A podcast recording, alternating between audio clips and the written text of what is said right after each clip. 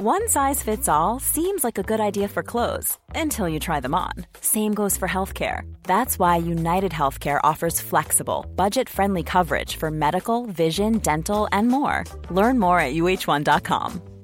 Hey, I'm Ryan Reynolds. Recently, I asked Mint Mobile's legal team if big wireless companies are allowed to raise prices due to inflation.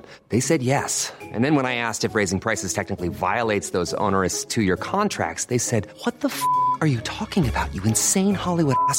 So to recap, we're cutting the price of Mint Unlimited from $30 a month to just $15 a month. Give it a try at mintmobile.com slash switch. $45 upfront for three months plus taxes and fees. Promo rate for new customers for limited time. Unlimited more than 40 gigabytes per month. Slows. Full terms at mintmobile.com. Millions of people have lost weight with personalized plans from Noom. Like Evan, who can't stand salads and still lost 50 pounds. Salads generally for most people are the easy button, right? For me, that wasn't an option. I never really was a salad guy. That's just not who I am. But Noom worked for me. Get your personalized plan today at Noom.com. Real Noom user compensated to provide their story. In four weeks, the typical Noom user can expect to lose one to two pounds per week. Individual results may vary. Salut, c'est Régis. Merci d'avoir lancé cet épisode. C'est le dernier de cette deuxième saison pour le podcast. Tu peux y retrouver 47 humoristes incroyables. Des parcours vraiment passionnants, des anecdotes, des visions, de la création artistique, des conseils pour les humoristes, plein de choses. Je suis super reconnaissant d'avoir pu échanger avec tous ces humoristes que j'adore. Je vous les recommande tous. Foncez les voir, offrez des places de spectacle pour les fêtes. Vous ne serez pas déçus. C'est que des humoristes avec un talent fou. D'ailleurs, merci encore à eux d'avoir accepté de participer au podcast et merci à vous. Saison 3, là, je fais une petite pause. Je reviens mi-janvier pour avoir le temps de préparer les prochains épisodes. Parce que je passe beaucoup de temps à faire mes recherches pour que ce soit le plus complet possible. Je vais essayer d'avoir des invités aussi cool pour la saison 3. Mais pour ça, tu peux m'aider. Et tu sais comment tu peux faire pour m'aider? Tu peux faire en sorte que le podcast soit plus connu, que les invités se disent ouais, ouais, il faut que je participe à ce podcast. Tout le monde en parle, c'est incroyable. Donc pour ça, tu peux mettre 5 étoiles sur Spotify parce que maintenant on peut le faire. Tu peux le faire sur iTunes, comme on pouvait déjà le faire depuis longtemps. Tu peux t'abonner sur ma chaîne YouTube et venir mettre des commentaires, c'est super au niveau du référencement, en tout cas je crois. Euh, surtout tu peux partager les épisodes sur tes réseaux, ça ça fait une énorme différence. D'ailleurs si tu es un auditeur régulier, fais une petite pause et partage ton épisode préféré sur tes réseaux là, maintenant. J'attends. Sauf si tu au volant, là d'abord tu t'arrêtes, hein, c'est mieux, et après tu partages ton épisode préféré. Allez, merci d'avance, passe de bonnes fêtes et bonne écoute.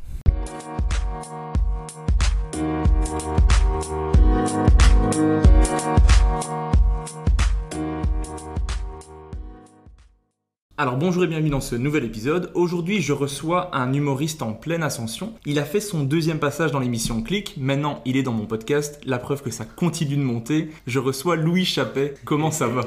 Et mais ouais ça va très bien, merci beaucoup de, de me recevoir Régis comme je disais. Et bien sûr, grave, là c'est... Après ça, là je pense que je peux arrêter là, c'est bon. J'ai touché, le...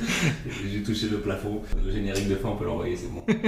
en tout cas merci beaucoup d'avoir accepté de participer à mon podcast. Euh, je t'en avais parlé quand je t'avais vu que je kiffais ton podcast et tout, donc euh, c'est avec plaisir de, de venir le faire. euh, côtoyer euh, dans la liste tous ces humoristes que j'adore, me- m'y voir, ça fait très plaisir. C'est beaucoup. Je vais faire un petit moment pour mon ego à moi. C'est quel épisode que t'as préféré écouter? Je pense que c'est celui avec Adib Al-Khalidé, je crois, ouais, que j'ai trouvé. Mais après, je pense que Adib, peut-être, je sais pas si c'est un running dans ton podcast, je sais pas tous écouter, mais en tout cas, quand je parle avec beaucoup d'humoristes francophones, souvent c'est un des noms qui va revenir comme une référence. Et c'est vrai que sur scène, artistiquement, évidemment, moi en tout cas, je l'aime, je le trouve très fort.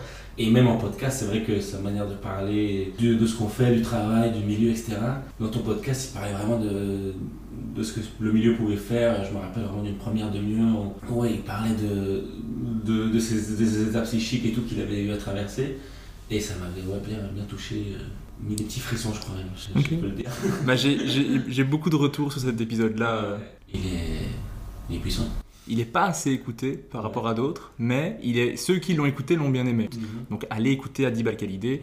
Pour moi, c'est le meilleur humoriste au Québec, rien que ça. Est-ce que tu es consommateur de podcasts à part le mien? Euh, je l'ai l'ai été, je le suis encore un peu. Euh, après, c'est ambigu des fois, je t'avoue. Tu vois, les podcasts d'humour, des fois, euh, quand j'en écoute, je me dis, mais je suis trop obsessionnel. il, faut que je, il faut que je fasse autre chose de ma vie, des fois, tu vois. Et ce truc un peu ambigu où bah, on travaille beaucoup, on écrit. on joue et quand tu te détends, tu vas écouter un podcast qui parle d'humour. Donc attends, est-ce que t'es pas en train de passer à côté de l'inspiration des fois? Donc tu vois, je suis un peu dans ce truc ambigu où à la fois c'est, comme je t'ai dit, des fois tu vas trouver des mots qui vont te toucher, qui vont t'aider. Tu vois, comme je te disais, le podcast d'Adib m'avait, m'avait bien plu pour ça. Et en même temps, des fois, je me dis aussi. euh, essayer de s'intéresser à autre chose. Mais c'est vrai que du coup, des fois, j'écoute des podcasts qui sont pas d'humour de temps en temps. J'aime bien les Pieds sur Terre. Je sais pas si tu connais, c'est une émission de France Culture où ils font une sorte de hum, documentaire audio quoi, de 30 minutes. Je m'étais dit, c'est le temps, tu vois, je le mets en, en- en- sur les enceintes et je range. Genre, chaque jour, j'essaie de me faire la demi-heure de. J'écoute le documentaire audio et je range. J'ai pas tenu récemment parce que j'ai été trop stressé et du coup, mon appart, c'est le bordel. Mais ouais, donc j'essaie d'écouter un peu des podcasts et varier, euh, pas que des podcasts humour en tout cas. Mais tu as aussi participé à plusieurs podcasts, comme Les mecs que je veux ken, Le meilleur podcast, Stand Up France. Qu'est-ce que t'aimes dans le format du podcast? Qu'est-ce que j'aime dans le format du podcast? Euh, ben, J'aime bien euh, la liberté, je pense déjà, parce que voilà, on, peut, facilement faire un podcast, quoi. ça c'est un plaisir, on a la modernité, euh, on peut facilement créer, partager des choses. Pour ce qui est de faire, c'est la liberté, pour ce qui est d'en écouter, c'est la chance de pouvoir entendre une discussion entre deux artistes parfois que t'aimes, ou tu vois des... Moi c'est un peu marrant, mais tu vois, des fois, il y a des gens qui viennent nous parler, tu vois, des fois après des, après des scènes, en disant mais comment est-ce que tu as commencé comment... Et moi j'aime bien vanner les gars, tu vois. Parfois ça ne s'adresse surtout pas à moi, je, là je parle de ça, ça va peut-être faire genre euh, égocentrique ou quoi, c'est pas moi qui s'adresse, je fais tes autres gars sont plus connus que moi, c'est à eux qu'on leur parle. Et après, à chaque fois, j'aime bien les vanner en tu veux pas leur dire que tu as fait des podcasts? Dans le sens où, tu vois, peut-être maintenant aussi, grâce à ce format-là, aussi, on a des. Tu vois, moi j'ai toujours aimé les interviews, on a des aspects de, de parcours, d'intimité. Et c'est vrai que, bon, bah, tu as des questions à poser à quelqu'un, parfois t'as pas, tu peux aller écouter le podcast et t'as le. Ouais, en plus, c'est- l'a pas dit directement, mais vas-y, fais-toi par relou, c'est pareil. En plus, c'est une question super large. Comment t'as commencé? Oui, il, y a, ouais. il y a plusieurs étapes. Ça, Ouais. C'est un truc qui, allez, qui grandit au fur et à mesure des années. Donc, franchement, allez écouter un podcast. oui, tu vois.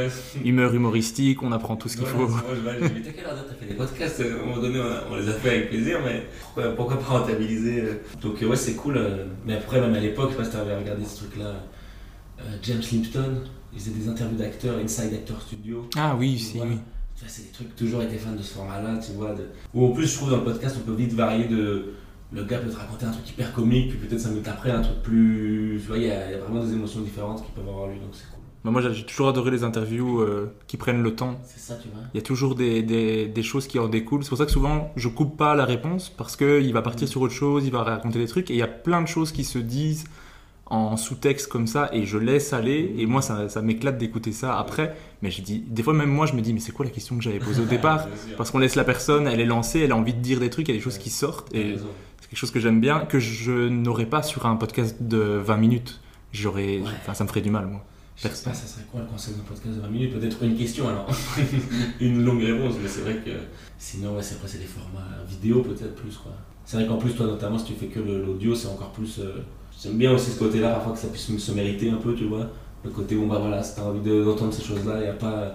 Il n'y a pas d'image. Tu vois ce que C'est- dois faire le petit effort, je sais pas comment dire, tu vois. Ouais, concentre-toi sur ce qu'il dit. Tu et- vois, Mais tu as aussi ton propre podcast qui s'appelle le podcast de Chappé. C'est ça. Euh, ça t'est venu d'où cette envie d'avoir ton podcast? Et est-ce que tu vas faire d'autres épisodes? Parce que là, il y en a 5 pour le moment. Ouais, C'est vrai que c'était un peu un projet de confinement aussi. Enfin, typiquement, en tout cas, on a déjà arrêté depuis le confinement. Même si j'en ai quelques-uns enregistrés qui ne sont pas sortis pour des raisons des fois techniques ou, euh, ou des fois de, montage qui n'est pas fait. Mais en même temps, est-ce que tu m'en parles de ça, le montage du podcast? Grande question, grand débat qui agite euh, la podcastosphère. Non, je sais pas, mais tu vois, c'est vrai que je partage un peu ton point de vue euh, sur pas forcément couper. Puis même un point, un point de vue de la perfection qui est de, au pire, s'il y a des trucs, moins bien, enfin, tu, je suis même pas juge de ce qui est moins bien, tu vois, des fois, ouais, des choses que je me suis dit, tiens, faudrait qu'on coupe parce que je suis gêné de moi, comment je parlais, tu vois, moi, quand je faisais mon podcast, moi, c'était un peu foufou, quoi, c'était pas forcément fait avec toujours de rigueur, des fois, c'était des périodes où j'allais pas très bien, donc il y avait des trucs un peu, un peu plaintifs, un peu, où je m'épanchais, tu vois, et des fois, je me disais, putain, j'ai peut-être coupé, ça, c'est la honte, quoi. Puis après, je me disais, vas-y, c'est aussi ça, quoi, tu vois, ça se mérite. Si les gens, ils ont pris le temps d'arriver à une heure et quart, sans vidéo, à m'écouter, je peux leur, leur laisser ce moment où je suis nul. Peut-être ça va leur faire du bien. Mais pas dans le sens de leur faire plaisir, mais peut-être ça, ils vont se reconnaître, ou peut-être, je sais pas. C'est plus authentique, quoi. Tu, juste, tu vois, donc euh, je me posais des questions à propos de ça. Et après, donc euh, là, j'en ai pas forcément refait, mais c'est vrai que euh, j'étais dans une recherche un peu. Tu vois, j'ai pris exprès un nom très large pour me dire que je suis totalement libre. C'est vrai que je parlais de liberté, moi j'ai choisi un blaze où La seule contrainte, c'est que je sois là, quoi, à peu près, même pas. En tout cas, que j'ai eu mon mot à dire. Podcast de chapelle, tu vois, on fait ce qu'on veut. Et là, j'aimais bien l'idée, tu vois, comme je te disais, euh, potentiellement euh, d'essayer, tu vois, tu me parlais de celui avec euh, ma pote qui est data scientist, Elon Musk, qui s'appelle celui-là le deuxième. Potentiellement, j'aimais bien cette idée-là d'interviewer des gens qui ont des métiers que je connais pas ou des parcours qui sont très différents du mien. Et ça, j'aimais bien cette idée-là. Et peut-être moins, moins peut-être les humoristes ou quoi vu que bah, typiquement même il y a des gens qui vont mieux le faire que moi, comme toi notamment, bah, tu vois, mais qui vont faire ça vraiment alors que moi ça aurait peut-être, je sais pas, on verra.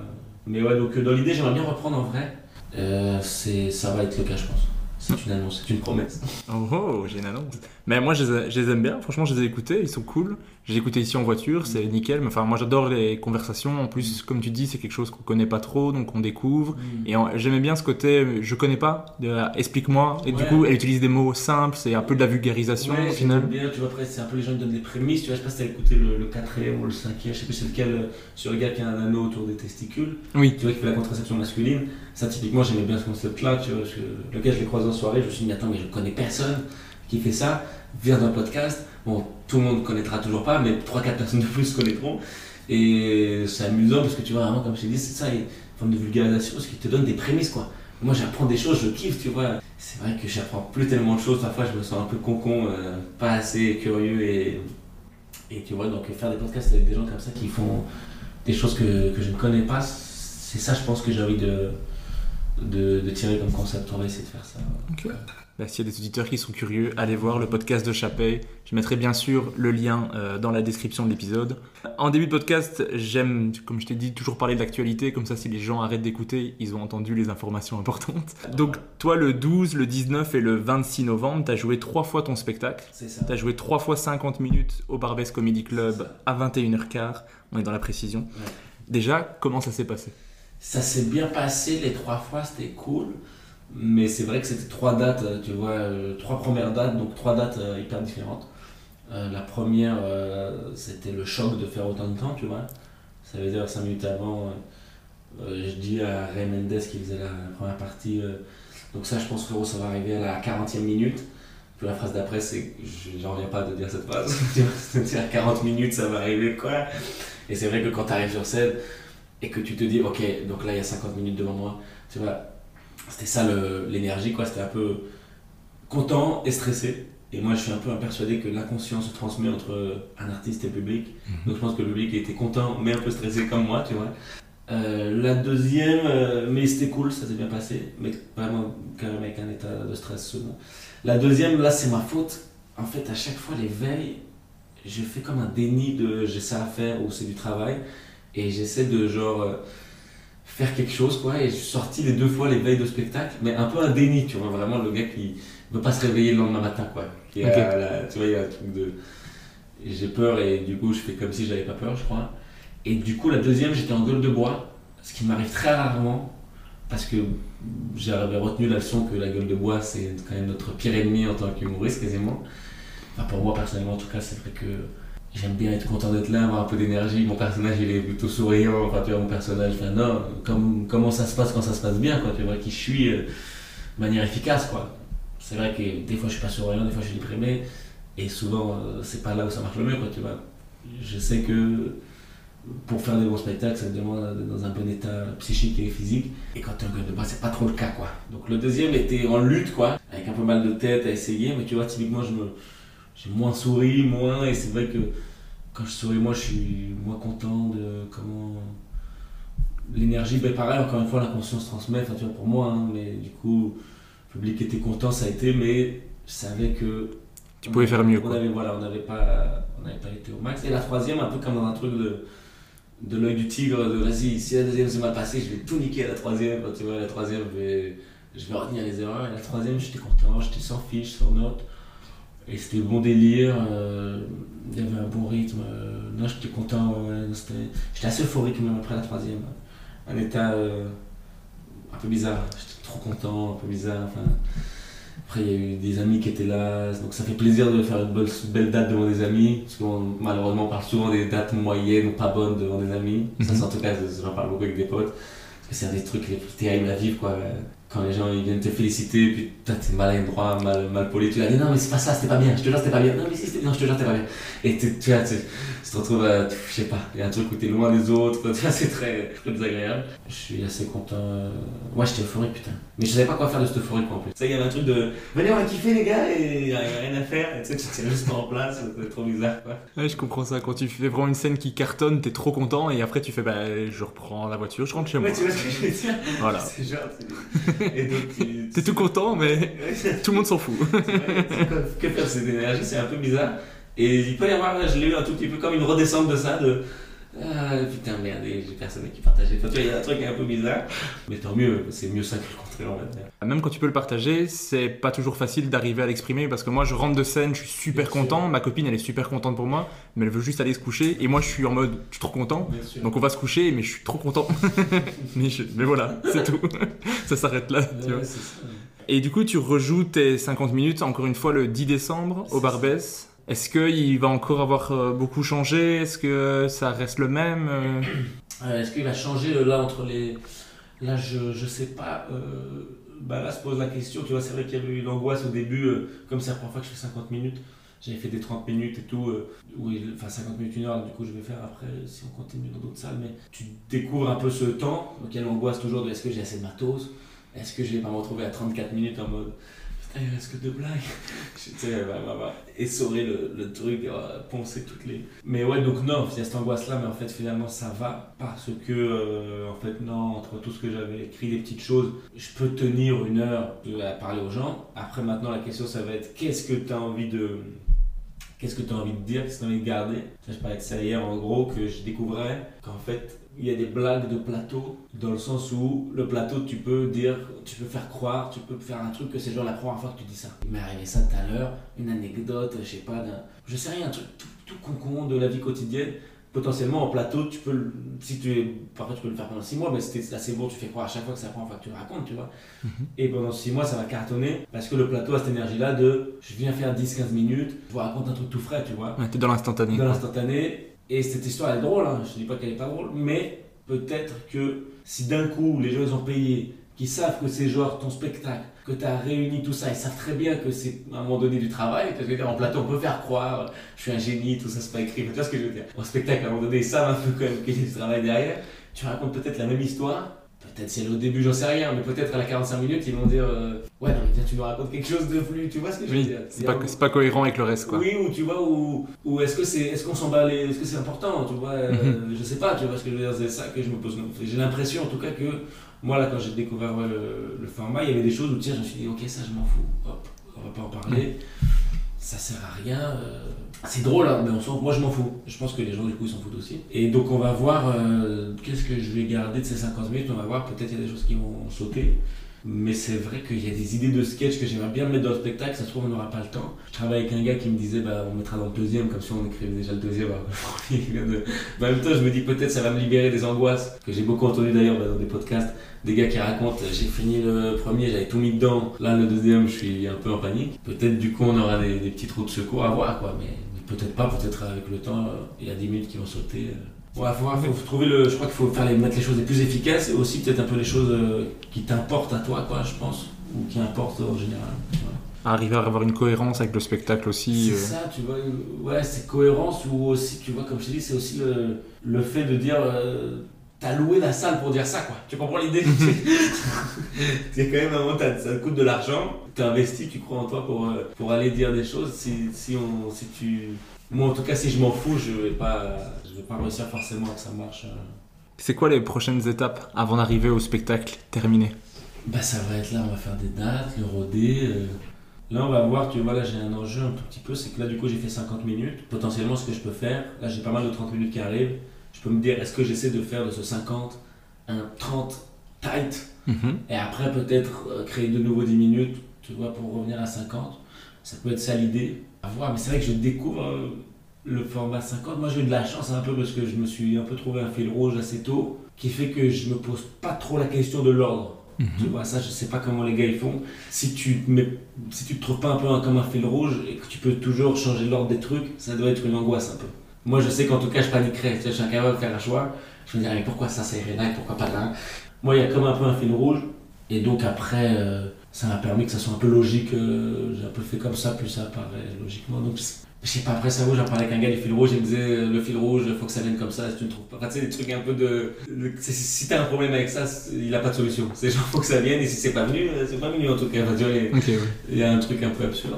Mais donc les prochaines étapes, on va voir. hein, Je t'avoue, je découvre euh, en même temps que je le fais ce- cet exercice, quoi, tu vois. De toute façon, c'est notre métier, c'est ça. hein. Mais est-ce que tu réfléchis déjà en termes d'affiches, de, noms ou Il pas y, a, trop? il, y a, euh, il y a des idées, il y a des idées. Euh, il y a une idée euh, un peu, euh, je peux en parler, peu, attends, il faut toucher du poil. Non, il y a une idée, j'avoue que tu vois, moi personnellement, là, ce qui me plairait, pour, deux, pour, plusieurs choses, déjà artistiquement, et après, ça serait aussi pas mal en termes de communication, tu vois. C'est pas forcément pour ça que je pense aux choses, puis après, naturellement, on y pense parce que fait partie de notre métier aussi, tu vois. Mais c'est vrai que j'aimerais bien euh, rôder le spectacle dans des bars, tu vois. Mais dans des bars de bonnes conditions, tu vois. Mhm. C'est-à-dire des bars où il y a des comédie clubs, potentiellement, et même si on y va dire ce jour-là, on fait l'heure, peut-être je viens aussi une heure avant, et c'est sûr que la lumière elle est bien bien, que tu vois, ça se trouve, je ramène un truc ou quoi. Et après de ça, tu peux, si tu arrives à poser une caméra à chaque fois ou deux, capter quelque chose, tu vois, et marketingement, communication, tu, un peu comme quand j'avais publié une minute de stand-up, tu vois euh, dans différents endroits, idéalement au plus beau, et tu vois, euh, ça, ça serait pas mal, j'aimerais bien. Même à un niveau. euh, tout ça, je sais pas, après, faut peut-être pas en parler ou pas, on verra ça. te- peut-être tu dirais là, euh, couper, Louis m'a parlé de ses projets, mais il dit qu'il faut, il, il veut pas en parler. Je sais pas, tu vois, je me pose la question de ce que c'est. Comment on en est vraiment au- au- à l'état d'idée, c'est peut-être un peu tôt pour en parler, tu vois, mais. T'inquiète pas, si tu, si tu veux couper quelque chose, tu me le dis juste Ouais. avant que je publie et c'est bon. Je te faisais totalement confiance sur ta- tout ça.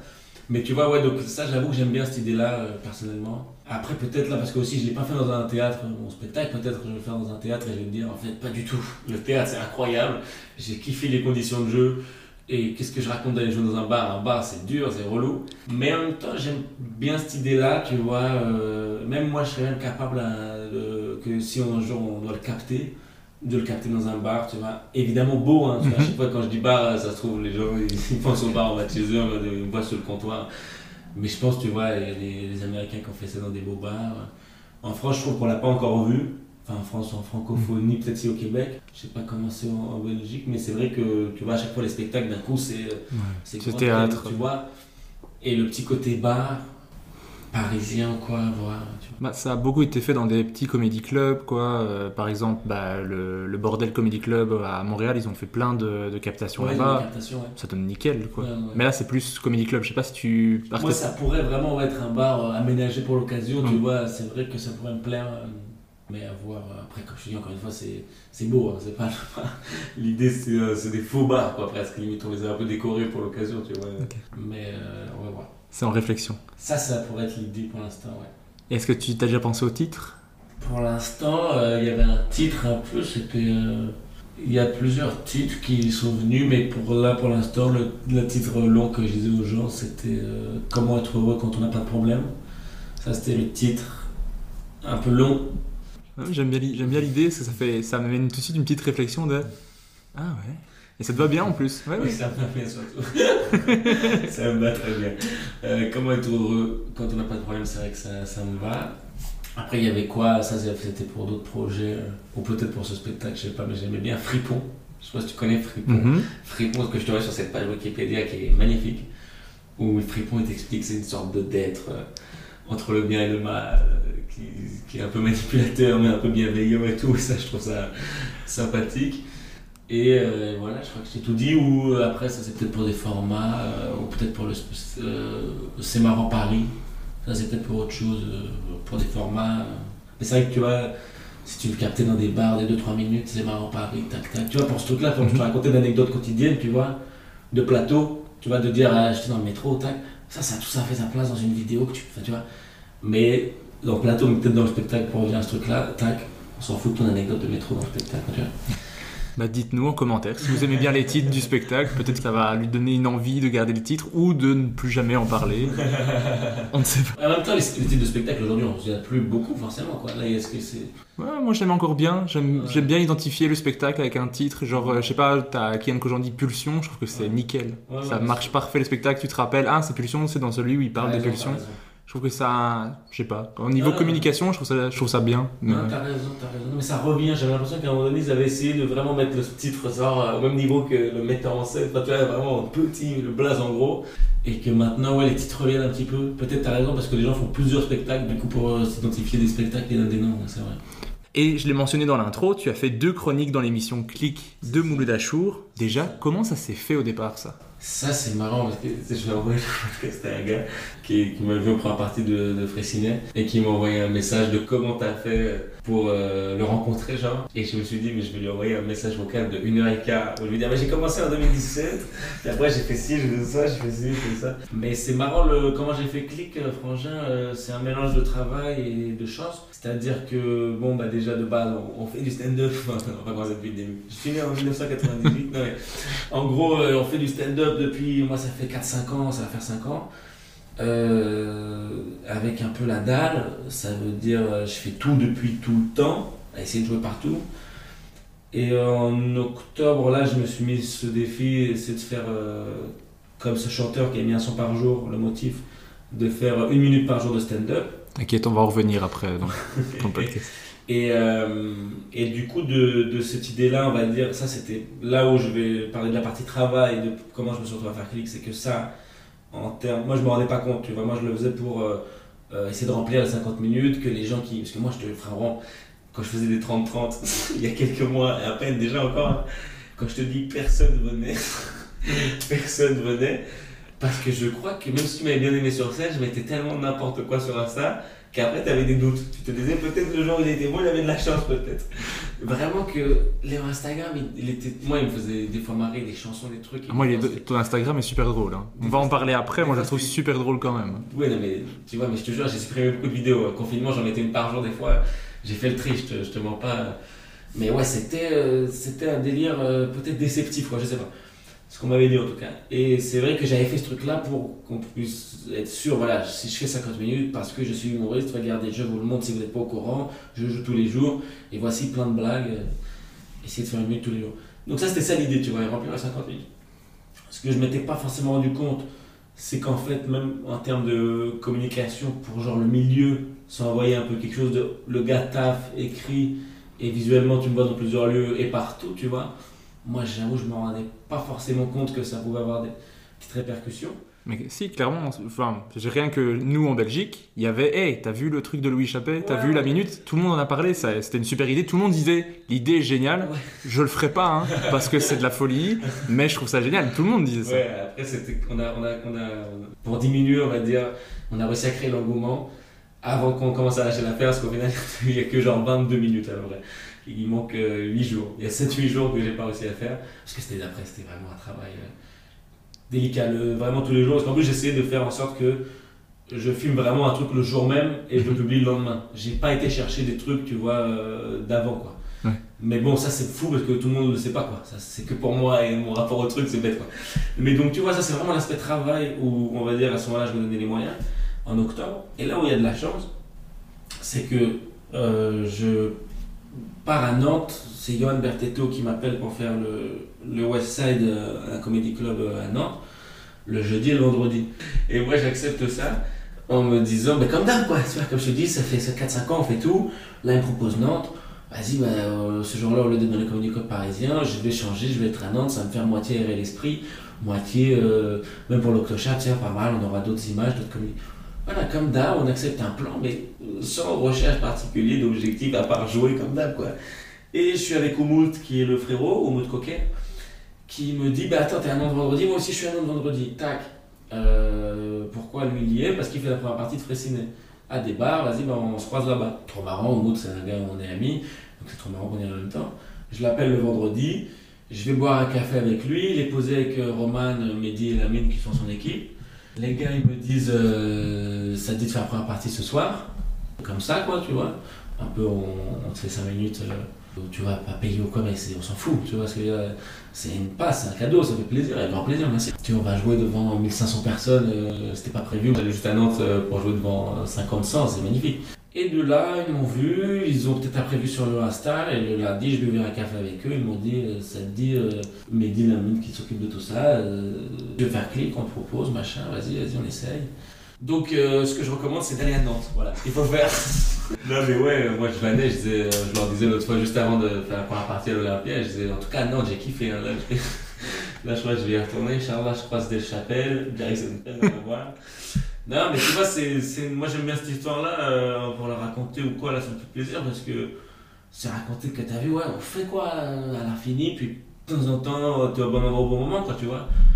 Parfois pas, parfois ça se trouve, tu as accepté un truc ailleurs et ça serait, mais on s'en fout, tu vois, on peut pas savoir, il faut pas se poser la question. Moi j'aime bien parce que c'est en gros le conseil qu'on donne à, qu'on- que je donnerais à n'importe qui qui veut faire du stand-up, même que je me donne à moi-même, Mm. c'est fais, fais. Ouais. Monte sur scène le plus souvent possible, joue, joue, et il y a d'office, les trucs vont arriver au bout d'un moment, tu vas t'améliorer, tu vas rencontrer des gens, et euh, c'est le meilleur truc à faire. Après, je, je dis ça et je joue une fois, euh, une fois par semaine, grand maximum. Euh, donc voilà, je suis pas mes propres conseils, mais c'est le, le conseil que tout le monde donne. Euh, donc euh, après, en fait, euh, tu vois, les, les équipes qui travaillent avec lui sont aussi des gars qui travaillent avec Canal+, enfin, tu vois, je, à Clip, je sais pas exactement tout ce qu'ils font, mais ouais, en gros, euh, ça s'est fait comme ça. Après, du coup, c'est pas euh, Roman, euh, mais les équipes, quoi, Oui. ouais. Moi, il a mis en contact, quoi. Comment tu as vécu tes deux premières chroniques? C'est un délire. Moi, j'avoue que la première, c'était la semaine. euh, moi qui suis un ancien fainéant, on va dire, euh, c'était. La première chronique, c'était une grosse semaine. Je faisais Génération Paname le samedi. Euh, donc, une émission pour Paname, pas Comedy Club sur France 2. Donc, déjà, une capta, ça suffirait pour une semaine, pour que ça soit déjà assez chargé. Je faisais le 50 minutes le vendredi d'après, quoi, tu vois. Et au milieu de tout ça, il y avait Click le mercredi. Donc ça faisait samedi, Génération Paname, Click le mercredi, spectacle vendredi. Autant te dire que, ouais, j'étais. Si je deviens chaud 24, je saurais pourquoi. Ça ma. Mais ouais, donc, euh, donc j'ai vécu ça dans un, dans un stress et dans un état second, je te cache pas. Dans un état second, euh, la veille j'étais à Célesta avec, je faisais la première partie de Fressinet Roman avec euh, son équipe et tout. Et, on a fait la, on est rentré direct, on est allé à clic directement, tu sais, il y avait un truc un peu absurde. Donc ouais, dans un état second, mais un peu comme quand je commençais le stand-up ou des fois sur scène dans un état second de, de transe, quoi, tu vois, des fois ça arrive que tu sors de scène, qu'est-ce qui s'est passé, je me souviens même plus, quoi, tu vois. Quand vraiment euh, le public était comme une masse, c'était un truc, tu vois, c'était des énergies folles, tu vois. Et c'était un peu pareil, euh, là, euh, j'étais dans un état second, je pense de fatigue et tout aussi, parce que j'étais fatigué, stressé. Et, tant mieux que ça s'est euh, plutôt bien passé, les gens étaient contents. Moi, c'est vrai qu'en sortant, des fois, je me sentais un peu merde. Tu vois, c'est vrai que de manière inconsciente et de manière maladroite, tu vois, il y a des choses de Roman qui sont, comment dire, tu vois, naturellement, quoi. Déjà, quand je rentre sur le plateau et que j'entends la musique, que je vois Mouloud, des trucs, je me dis, mais je suis en Sinon, quoi. Tu vois, naturellement, quoi. Tu vois ce que je veux dire? Je revois les images que moi-même j'ai vues et je me dis, ah ouais, c'est Roman là d'un coup, enfin, ça fait bizarre. Tu vois, comme je t'ai dit, déjà, ça, ça me met dans un état bizarre. Parce que c'est vrai que c'est surtout lui qu'on a vu. Et ensuite, je pense du fait que, bah, que la veille, on en parle ensemble, les gars, trucs. Eux ils me donnent leur avis sur euh, mes idées. Potentiellement, on se retrouve à, à avoir des petits points communs. Et c'est vrai que je me suis senti un peu en sortant en disant merde, euh, j'ai peut-être pas assez été moi-même et inconsciemment euh, été un peu. euh, je sais pas comment dire le terme. Dérouté. Ouais, voilà, un peu, un peu, ouais, pas assez. euh, Mais bon, c'est comme ça. Mais moi, je trouve, j'ai la première chronique, je te promets, quand je l'ai vue, je me suis dit, ah, j'ai dû en rater une parce que il t'avait l'air déjà super à l'aise de le faire. Donc, Ouais, euh, tout ce que tu me dis, moi, je me dis, Ouais, mais en ouais, fait, ouf. il a l'air super tranquille, on dirait qu'il fait sa chronique. Ça fait, ça fait deux ans qu'il le fait, Il tranquille. quand même beaucoup de sincèrement. Tu l'entends quand même que. Oui, mais ça, c'est des tics de langage. Ouais, ça, euh, Ouais, voilà, ça, ça c'est pas un gros problème. Mais moi, je trouvais que t'étais à l'aise. Et en plus, ce que j'ai bien aimé, c'est que t'arrives à un peu vanner Nolwenn. Ouais, mais juste ce qu'il faut pour être drôle sans être méchant et ça j'ai bien aimé en plus elle était bon public et tout elle était cool, Il ils ont été gentils. Mais c'est vrai qu'après, le truc de van, moi, c'est un peu l'idéal, de toute façon, même en interaction, tu vois, même en général. Moi, je crois qu'on peut vanner sans se moquer, quoi. Après, c'est vrai que j'ai des techniques pour ça. Là, je vous en donne deux, trois. Dans la vie courante, on peut pas faire ça en interaction. Mais si tu vannes quelqu'un peut-être un peu fort, touche la personne. Non, mais tu vois, ça, c'est des trucs de, manipulation. Je t'ai dit, j'ai un manipulateur. Non, mais tu vois, que ça, c'est des trucs que, tu vois, tu dis, non, je suis avec toi, t'inquiète pas. Genre, tu vois, mais c'est des trucs, mais bon. Mais en tout cas, c'est vrai que moi, je suis un grand. euh, J'aime bien essayer de, que tout le monde se sente bien. Et, c'est vrai que j'ai toujours du mal, même des fois, même si c'est rien, tu juste dire, ah ouais, t'es dans la friend zone, ah ouais, tu, pas. Tu vois, ce genre de truc de tirer sur le public, je trouve ça. Je déteste me dire qu'il y a quelqu'un qui vit une moins bonne soirée que les autres, tu vois. Dans mon idéal, on peut vanner euh, de manière bienveillante, tu Mhm. vois. Même faire la vanne un peu méchante, mais tout en relation à la. Je sais pas. Ouais, moi je trouve que c'était le- bon équilibre entre les deux parce que c'est suffisamment van... Allez, suffisamment une vanne pour qu'on se dise ah il a vanne, mais suffisamment gentil et Ouais, bienveillant pour qu'elle se vexe pas, personne n'a un mais problème. C'est aussi des fois du langage corporel ou des petits mots d'avant et d'après. Tu vois, de dire bravo en tout cas, je. Enfin, c'est vrai que c'est un idéal que j'aime bien avoir. euh, Et est-ce qu'il y aura d'autres chroniques sur Click? Bah là il y en a eu une deuxième, et potentiellement, ouais, là, là, on va essayer de faire ça à peu près, ouais. Ouais, ouais, peut-être, euh, normalement, c'est là. Et est-ce que tu, est-ce que tu l'as abordé comme tu abordes un sketch ou tu l'as abordé différemment au niveau écriture Comment t'as... je, je découvre un peu l'exercice, tu vois, j'en ai fait que deux, donc c'est, je peux pas encore te dire euh, totalement euh, quelle sera la, la constante ou la conclusion, ça sera différent à chaque fois. Mais euh, je l'ai abordé la première en me disant de quoi j'ai envie de parler. J'avais un peu d'abord fait un best-of de, euh, de stand-up en me disant tiens les invités c'est ci, l'actualité c'est ça. J'ai ça dans mon matériel qui parle un peu d'écologie, j'ai ça qui parle, on va dire, d'un comité Thérèse Satouf. Euh, je me suis dit, je peux rebondir sur euh, Pascal Brutal, qui parle de virilité, j'ai des blagues sur la virilité. tu vois. Donc j'avais créé un truc comme ça, potentiellement de mélange stand-up adapté aux invités. Puis après, deux jours avant, je me suis dit, tiens, sinon si j'arrivais avec une énergie de c'est quoi la, la vague du moment, et naturellement m'est venu novembre, qui n'est pas non plus un, sujet euh, extraordinaire, original, dans le sens où, tu vois, chaque hiver, il y aura des humoristes qui vont parler de oh là, c'est l'hiver, c'est dur. Mais bon, en même temps, c'est sincère, quoi. Tu vois, moi, c'est vrai que de, de, nature, euh, euh, je me rappelle, chaque, à un moment donné, mettre la conclusion quand j'étais adolescent, de ok, donc chaque année, mois de novembre, je suis déprimé en fait. Et c'est vrai que même, tu vois, je te parle le titre du spectacle, comment être heureux, qu'on n'a pas de problème. C'est vrai que je suis un peu un obsessionnel du bien-être, euh, de, de, de comment aller bien, de rigoler en tout cas de- du fait que ça va pas.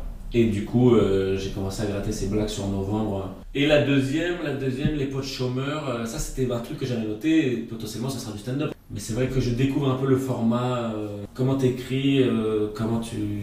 Qu'est-ce que tu en attends de toi c'est- Bah, en tout cas, moi j'ai bien aimé les deux premières chroniques, Merci beaucoup. donc j'espère qu'il y en aura d'autres. Je pense. Alors, on est passé de- d'un potentiellement à je pense. Dans, dans 30 secondes, il m'annonce qu'il en a trois enregistrés, c'est parti. Alors, ce soir, tu joues à Bruxelles. Est-ce que tu testes ou est-ce que tu fais du sûr? Je pense que je vais essayer de tester un peu pour le plaisir, faire moite-moite. Toujours, moi j'aime bien, moi je suis pas du tout un gars qui fait genre soit du sûr, soit du test, on essaie de mélanger les deux. Je fais pas des blocs de 10 minutes de test en tout cas. quoi. Donc là, si je joue 10 minutes, euh, il y aura peut-être 2-3 minutes de test et 5-6 minutes de sûr. Et est-ce que tu aimes venir jouer en Belgique? Tu avais déjà fait un 30 minutes avec Fanny Ruet, que j'avais Mhm. adoré. D'ailleurs, c'est pour ça que tu es là, sinon tu ne serais pas là. Parce que si j'avais détesté, je t'aurais pas invité. Euh, est-ce que tu sens qu'il y a une différence au niveau du public ou pas spécialement? J'en ai fait peu, j'avoue, j'ai pas fait assez pour pouvoir euh, vraiment te répondre? Mais euh, j'avais fait le 30 minutes avec Fanny et euh, je crois que j'avais fait 2-3 premières parties d'open mic. Non, mais j'ai senti le public. Moi, j'avoue que c'est sûr qu'on peut sentir une vibe chez les gens que peut-être après, du coup, euh, dans la vie courante. Donc après, c'est le public, c'est logique qu'il qu'il a. Non, je crois que les. Je pense que c'était cool. Hein. Je me rappelle pas de, de toutes les soirées que j'ai fait, c'était cool. Je me rappelle pas de les soirées. Non, je crois que le public bruxellois est. est- Moi, je regrette là.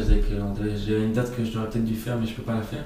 Avec euh, la troupe du, du Comedy Club, là, ils vont venir à Bruxelles le 10. Du coup, c'est là où je joue le, le 50 minutes. Mais j'avoue que j'aurais kiffé la faire. Ouais, non, non, le bruxellois, on- en tout cas, quand on en parle à Paris, ouais, on est, on est fan. On adore ce que vous faites, le public bruxellois. On adore ce que vous faites. c'est vrai, quoi. Ah, ça fait plaisir. Est-ce que tu as d'autres projets en cours que je n'aurais pas mentionnés? Non, après ça arrive euh, des fois, si on peut parler de ça, mais ça arrive des fois d'être auteur un peu ou d'être euh, comédien. Ça arrive un peu.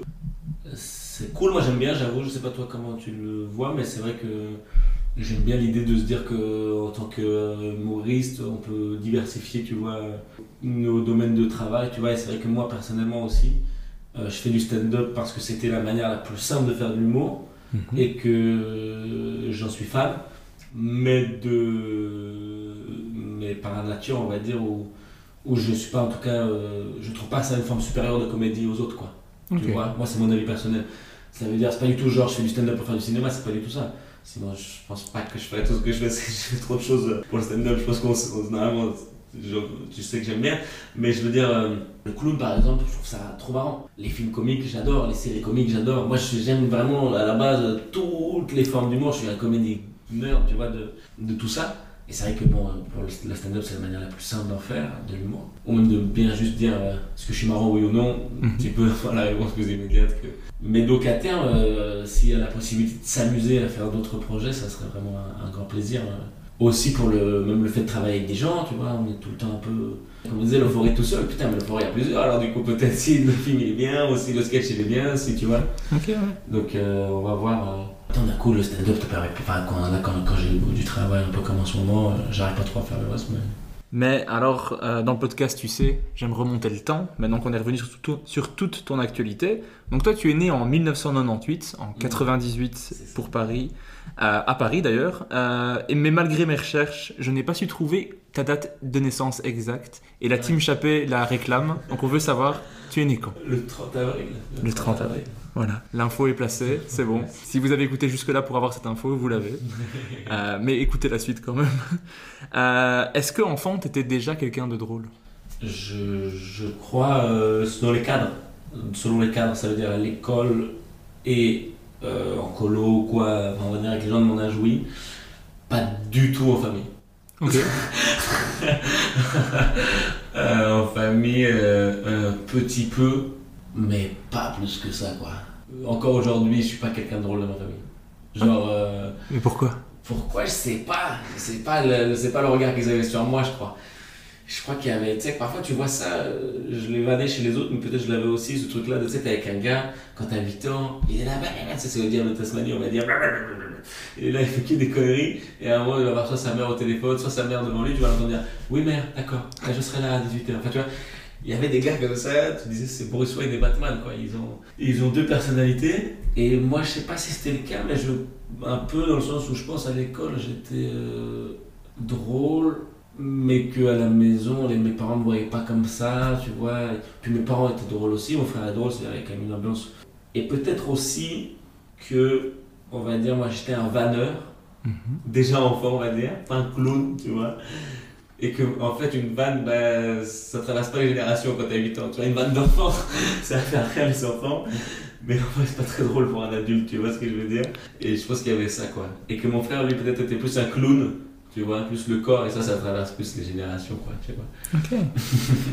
Et est-ce que vous alliez voir des spectacles euh, d'humour ou est-ce que vous en regardiez plus à la télévision? C'était, Est-ce que c'était consommé en tout cas euh, à la maison? Franchement, les deux, ouais. Les deux, ouais. Et je pense que ça m'a peut-être euh, encore plus euh, orienté, quoi. Mais ouais, ouais. Et qu'est-ce que vous regardiez? Qu'est-ce que vous alliez voir peut-être On a vu bah, les, les, les gens de l'époque, hein, euh, Gad Elmaleh, Jamel Debbouze. Je crois que ça veut dire tout, hein, mais bon, si tu vois ça enfant, c'est déjà assez, euh, assez choquant. La troupe du Jamel Comedy Club, je crois qu'on est allé voir une fois avec mon père. Mais c'était eux qui m'avaient un peu montré ça, certains trucs, puis après c'était moi aussi euh, qui était fan et tout, quoi, tu vois. Mais, euh, mais ouais, c'est des bons souvenirs. Je pense que c'est vrai que en tant qu'enfant, euh, peut-être ça me plante une graine, quoi, de voir ça. Ah ouais, donc là, waouh. Enfin, tu vois, Gad Elmaleh, je pense à l'époque, si on est allé quand j'étais petit, je me rappelle pas beaucoup, mais c'est, je crois que c'est une, une électricité dans la salle, quoi, je pense, tu vois. En 2006-2005, c'est une légende, le gars, tu vois. Et ça fait bizarre, tu vois, des fois tu joues dans des salles comme ça, où quand t'es allé, tu te disais, waouh, et d'un coup, c'est toi sur scène. Oui. Et tu te, tu te dis, là, il y a, là, il y a pas, il y a de l'azote, il y a pas d'électricité, je sais pas comment dire, mais tu vois que, que j'ai de l'azote, ça veut rien dire, tu, te dis, mais est-ce que peut-être, ça se trouve, enfin, tu vois, pas pour moi particulièrement, je fais la première partie, tu vois, et peut-être il y a des gens, ils sortent de là avec ce souvenir-là, tu vois, et que, un truc incroyable qu'ils ont vécu, et, et après, bah, c'est cool, on est de l'autre côté maintenant, tu vois, mais tu sais pas trop, euh, je sais pas, je sais pas comment dire. Je me demande parfois s'il y a la même euh, électricité, la même légende, je sais pas. Bah, je pense que ça arrive. là, C'est Gad Elmaleh par exemple. Il, a- Ça, il avait une salle énorme. Ouais, il avait une carrière derrière. Donc les gens, moment- les gens sont déjà survoltés en arrivant. Non, Ils, se disent déjà on va passer la meilleure soirée de notre vie avant qu'il n'ait encore rien fait. Ils faire les pires blagues du monde que les gens seraient déjà éclatés. vrai. Mais après, là, j'ai envie de te faire un discours réactionnaire, je sais pas pourquoi. Mais... Et je me disais, peut-être, je sais pas, mais tu vois, encore plus quand. Là, j'ai l'impression qu'avec Internet, ça. Enfin, je sais pas comment dire.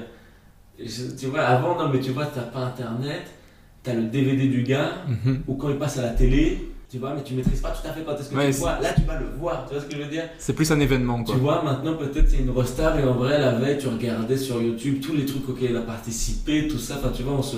Je sais pas. Mm. Mais je nous le souhaite. Après ça, je te dirais contre ça, c'est ce discours réactionnaire qu'on a des fois je sais que c'était mon frère qui racontait ça des fois. Putain, mais mec, le punk rock en 80, aujourd'hui il n'y a plus de concerts incroyables. Je dis peut-être c'est nous on est des bouffons, les, on passe à côté, peut-être, tu vois. peut-être il y a des choses incroyables et nous on n'est pas dedans et tout, mais j'espère en tout cas. Mais, mais après, ça, ça c'est des petites réflexions absurdes, euh, incalculables, abstraites quoi. Mais donc tu les voyais et tu te disais quand même, ça me fait envie. Ouais, c'était je pense que c'était un rêve. Euh, c'était un rêve, mais je pense que c'est dur de, de, le formuler quand même. Parce qu'il y a un truc un tout petit peu bah, prétentieux, quoi. Ouais, ouais, ouais, ouais, je suis marrant. Voilà, je tenais à vous le dire, j'y crois en tout cas personnellement. mais là, ouais, il y a un truc. Ouais, c'était un rêve. Euh, un rêve que j'ai mis du temps à formuler, mais je pense que c'était un rêve. Ouais. Mais je veux dire que tu le formulais pas à l'adolescence en disant moi je vais être humoriste. J'ai commencé à formuler à l'adolescence, mais c'était presque aussi stressant que la première scène, quoi. Rien que de le dire, tu, tu te rappelles, j'ai l'impression qu'il y a ça, quoi avant de. Il y a plein d'étapes avant de commencer à faire le stand-up. Avant de faire sa première scène, il a déjà osé dire je veux le faire, quoi, tu vois, plus ou moins. Et que ça, c'était vraiment, même rien que le dire, c'était donner une petite partie de son âme, quoi, son cœur. Et que si l'autre, il disait genre, ah ouais, mais t'es fou, laisse tomber, tu dis, ok, pardon. ah, moi, c'est, moi, c'est marrant parce que moi, du coup, j'ai pas dû le dire. Moi, je, je voyais les humoristes, je me disais, c'est le meilleur job du monde, je veux faire ça, je garde ça pour moi parce que je suis pas capable de le faire, je le garde ancré. Et un jour, il y a un ami à moi qui me dit, mais fais du stand-up, joue, euh, tu mm. peux jouer là. Et je fais, mais je suis pas drôle. Il fait, si tu es drôle. Et après, je fais, ouais, mais j'ai pas de blague. Il fait, si, tu as des blagues, tu nous refais toujours les mêmes blagues. comme un gars qui, qui répète du stand-up, mais qui fait pas de stand-up. Je rodais déjà avec mes amis. Il y a, franchement, il y a des trucs, j'ai écrit des pages et des pages en un jour parce que j'avais des trucs que je disais tout le temps. Mais pour moi, c'était pas du stand-up, c'était je veux être drôle parce que j'adore faire rire. Et donc, moi, j'avais pas ce truc de je vais être stand-upper. Moi, je disais, je vais être prof de langue. Je suis prof de langue, j'ai réussi. Euh, mais tu vois, j'avais pas dû le dire. C'était pas un truc que j'ai dû avouer. C'est plus quelque chose qu'on a dû me m'extirper. Genre, euh, toi, tu pourrais faire humoriste. Je fais quoi? Mais et à partir de là, l'idée a commencé à germer beaucoup plus. Tu vois. Ça, on trouve toujours un moyen d'y arriver. Toi, tu as réussi à trouver un entourage, à trouver la bienveillance, de savoir euh, un peu mieux que toi des fois ce que tu voulais, presque. Tu vois ce que je veux dire? Mhm. Donc ça, c'est trop bien. Moi, j'avoue que non. Moi, j'avoue que personne m'a rien dit. Personne, personne, mon frère m'a encouragé quand je lui ai dit que je voulais le faire. Mais après, personne m'a rien Moi, ça m'a fait marrer. C'était des conversations que j'avais au tout début de, des copines, euh, des mères, parfois de potes. Je me rappelle aller dîner chez un pote, il y a sa mère, et on me parle alors, putain, tu t'es lancé. C'est les potes qui t'ont dit, t'es marrant, tu devrais le faire. Et comme je te dis, comme dans la famille, pareil dans mon groupe d'amis, je suis marrant normal. Tu vois, moi, moi, tous les gars qui me disent c'est mes amis, ils m'ont dit il faut que tu te lances comme toi, mais pas vraiment pas comme toi. parfois, c'est des gens qui le font. Toi, j'ai senti que c'était un moment pur, quoi. Tu sais ce que je veux dire? Parfois, c'est vraiment ouais, chez les potes, à chaque fois, ils me disent c'était trop marrant, faut que tu le fasses, quoi. Tu vois mhm. euh, non, moi, personne n'a jamais rien dit. personne n'a jamais rien dit. Mais pas plus mal aussi, ça veut dire qu'au fond, ça vient de. Tu vois, c'est comme ça. Ensuite, tu vas à la fac à Nanterre avec, avec l'objectif de devenir documentariste. C'est ça, bien, ouais, j'ai renseigné. Ouais, pourquoi, pourquoi cette envie de faire documentariste? Euh, ça vient d'où En fait, à l'époque, je suis en bac, euh, j'ai le bac, il faut que je choisisse une, une filière. Et c'est vrai que j'aimais bien euh, de loin de ce que je connaissais l'anthropologie. Et c'est vrai qu'après, le métier d'anthropologue me paraissait un peu oulala, ça va être une autre shit, c'est cool d'en lire un peu, mais après, l'écrire moi-même, peut-être pas. Et du coup, je m'étais dit, tiens, documentariste. Et c'est vrai que de nature, enfin, ouais, moi, j'aime bien les documentaires, comme beaucoup de gens. Mais c'était peut-être un fantasme, parce que finalement, j'ai fait le contraire, quoi. à la place de dire je vais me mettre dans un coin de la pièce et me taire et essayer de trouver des choses à filmer, j'ai dit je vais me mettre au milieu, allumer les caméras et filmez-moi s'il vous plaît, je suis là. Donc ouais, c'est le contraire, mais, euh, mais ouais, il y a des documentaires qui m'ont marqué et tout. Euh, c'est un bon art. Enfin, pour moi, c'est un art. En plus, je vois un lien entre document, documentariste et t'aimes bien observer le monde. C'est vrai que dans l'anthropologie, il y a des choses.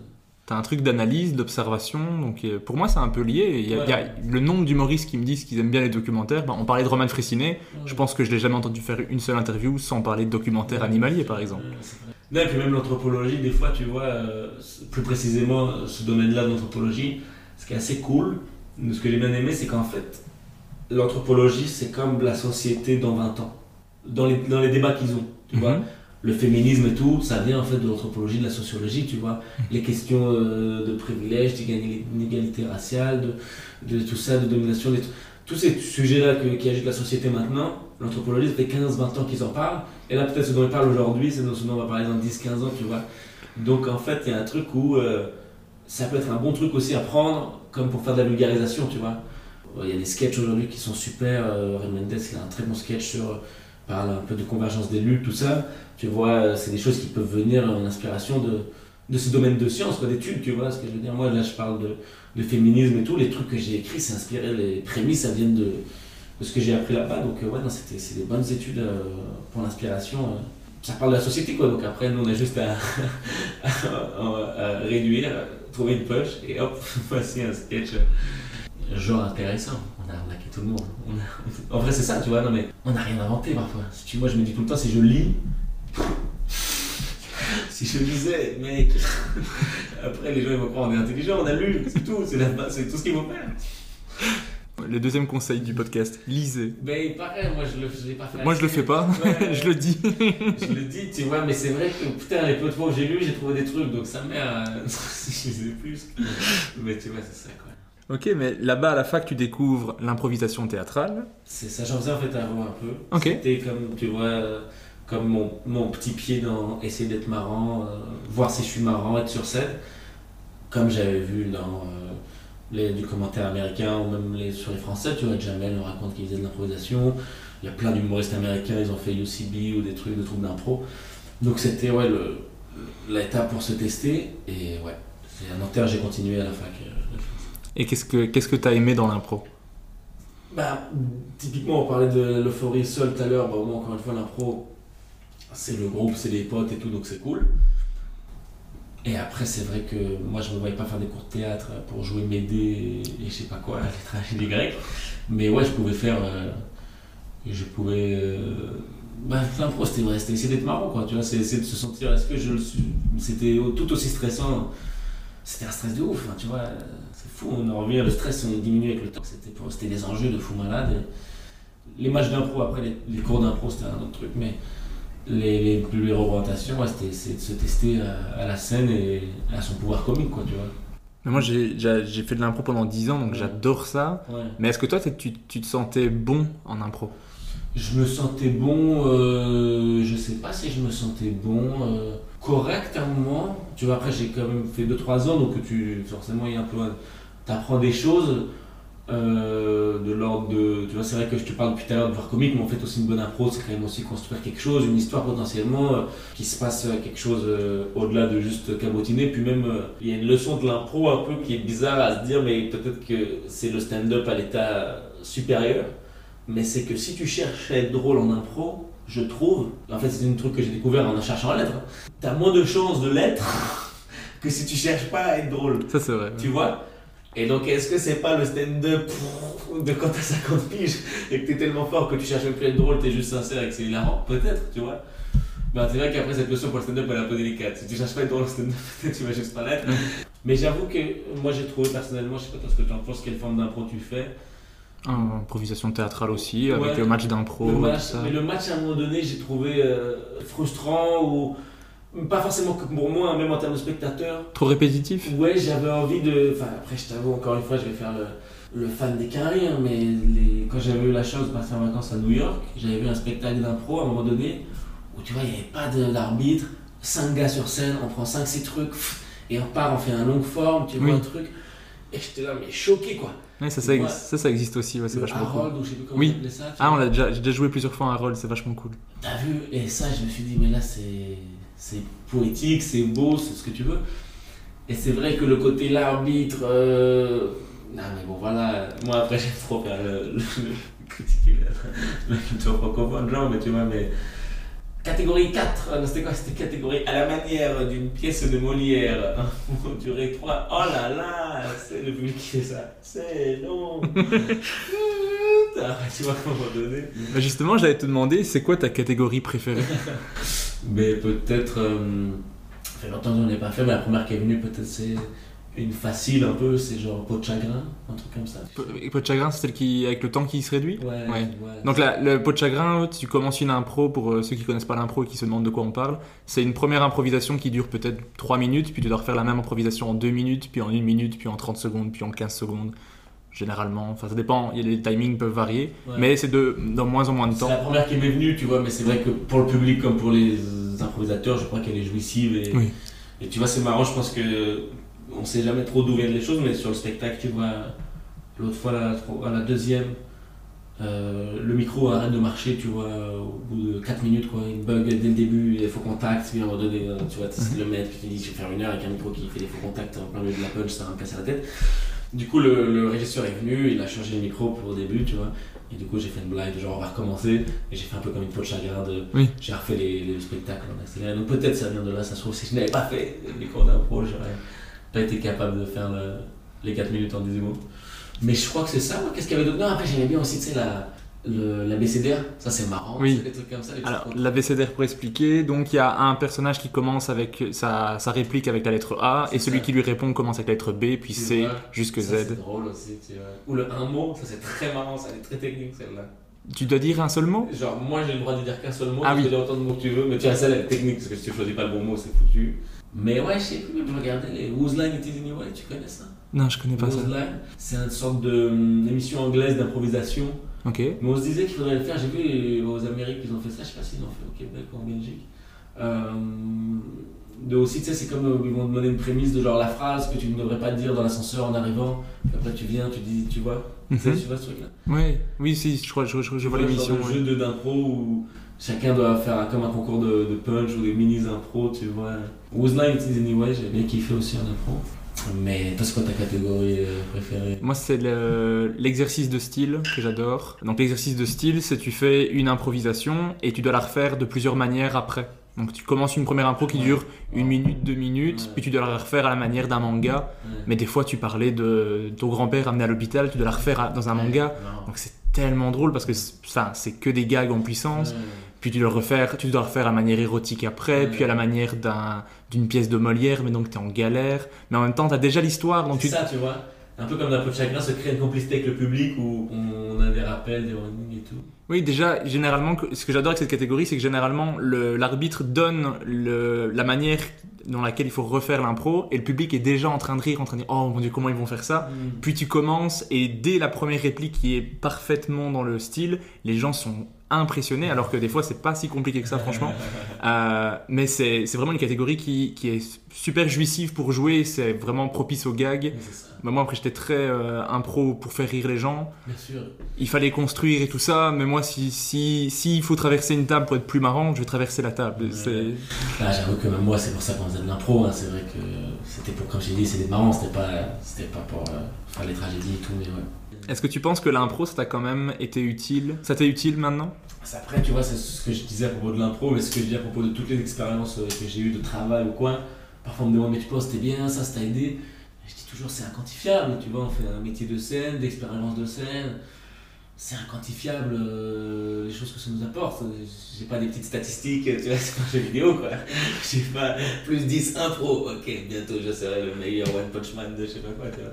Non, non, bien sûr, ok, plus 15 répartis aujourd'hui, j'ai travaillé mes chakras, mes katas, de trucs. C'est inquantifiable notre, notre métier, on, on se sent progresser, mais, mais c'est inquantifiable. Donc, euh, non, mais par contre, même si c'est inquantifiable, je peux quand même dire sans. Mais que oui, oui, sans, évidemment, on peut pas. Je pense que toutes les expériences apportent quelque chose. Je me dis toujours ça, quoi. Donc, euh, ouais, je pense que ça m'a apporté quelque chose. euh, Ah, Ne serait-ce que le fait d'être sur scène devant un public, s'habituer à ça. Même si, bon, malgré tous les premières scènes de stand-up, euh, j'étais en transe et tu vois, hyper stressé pendant je sais pas combien de temps. Mais, mais ouais, en tout cas, c'est sûr que ça, ça, ça fait bien la chute. Ensuite, grâce à l'impro et à Camille et Aysem, C'est ça. Tu apprends qu'il y a un concours de stand-up, et là, direct, tu veux le faire ou C'est ça, là, c'est ça. C'est ouf, je fais l'impro, les gars ils me disaient un concours de stand-up, moi je suis là, mais c'est le destin. c'est fou cette histoire.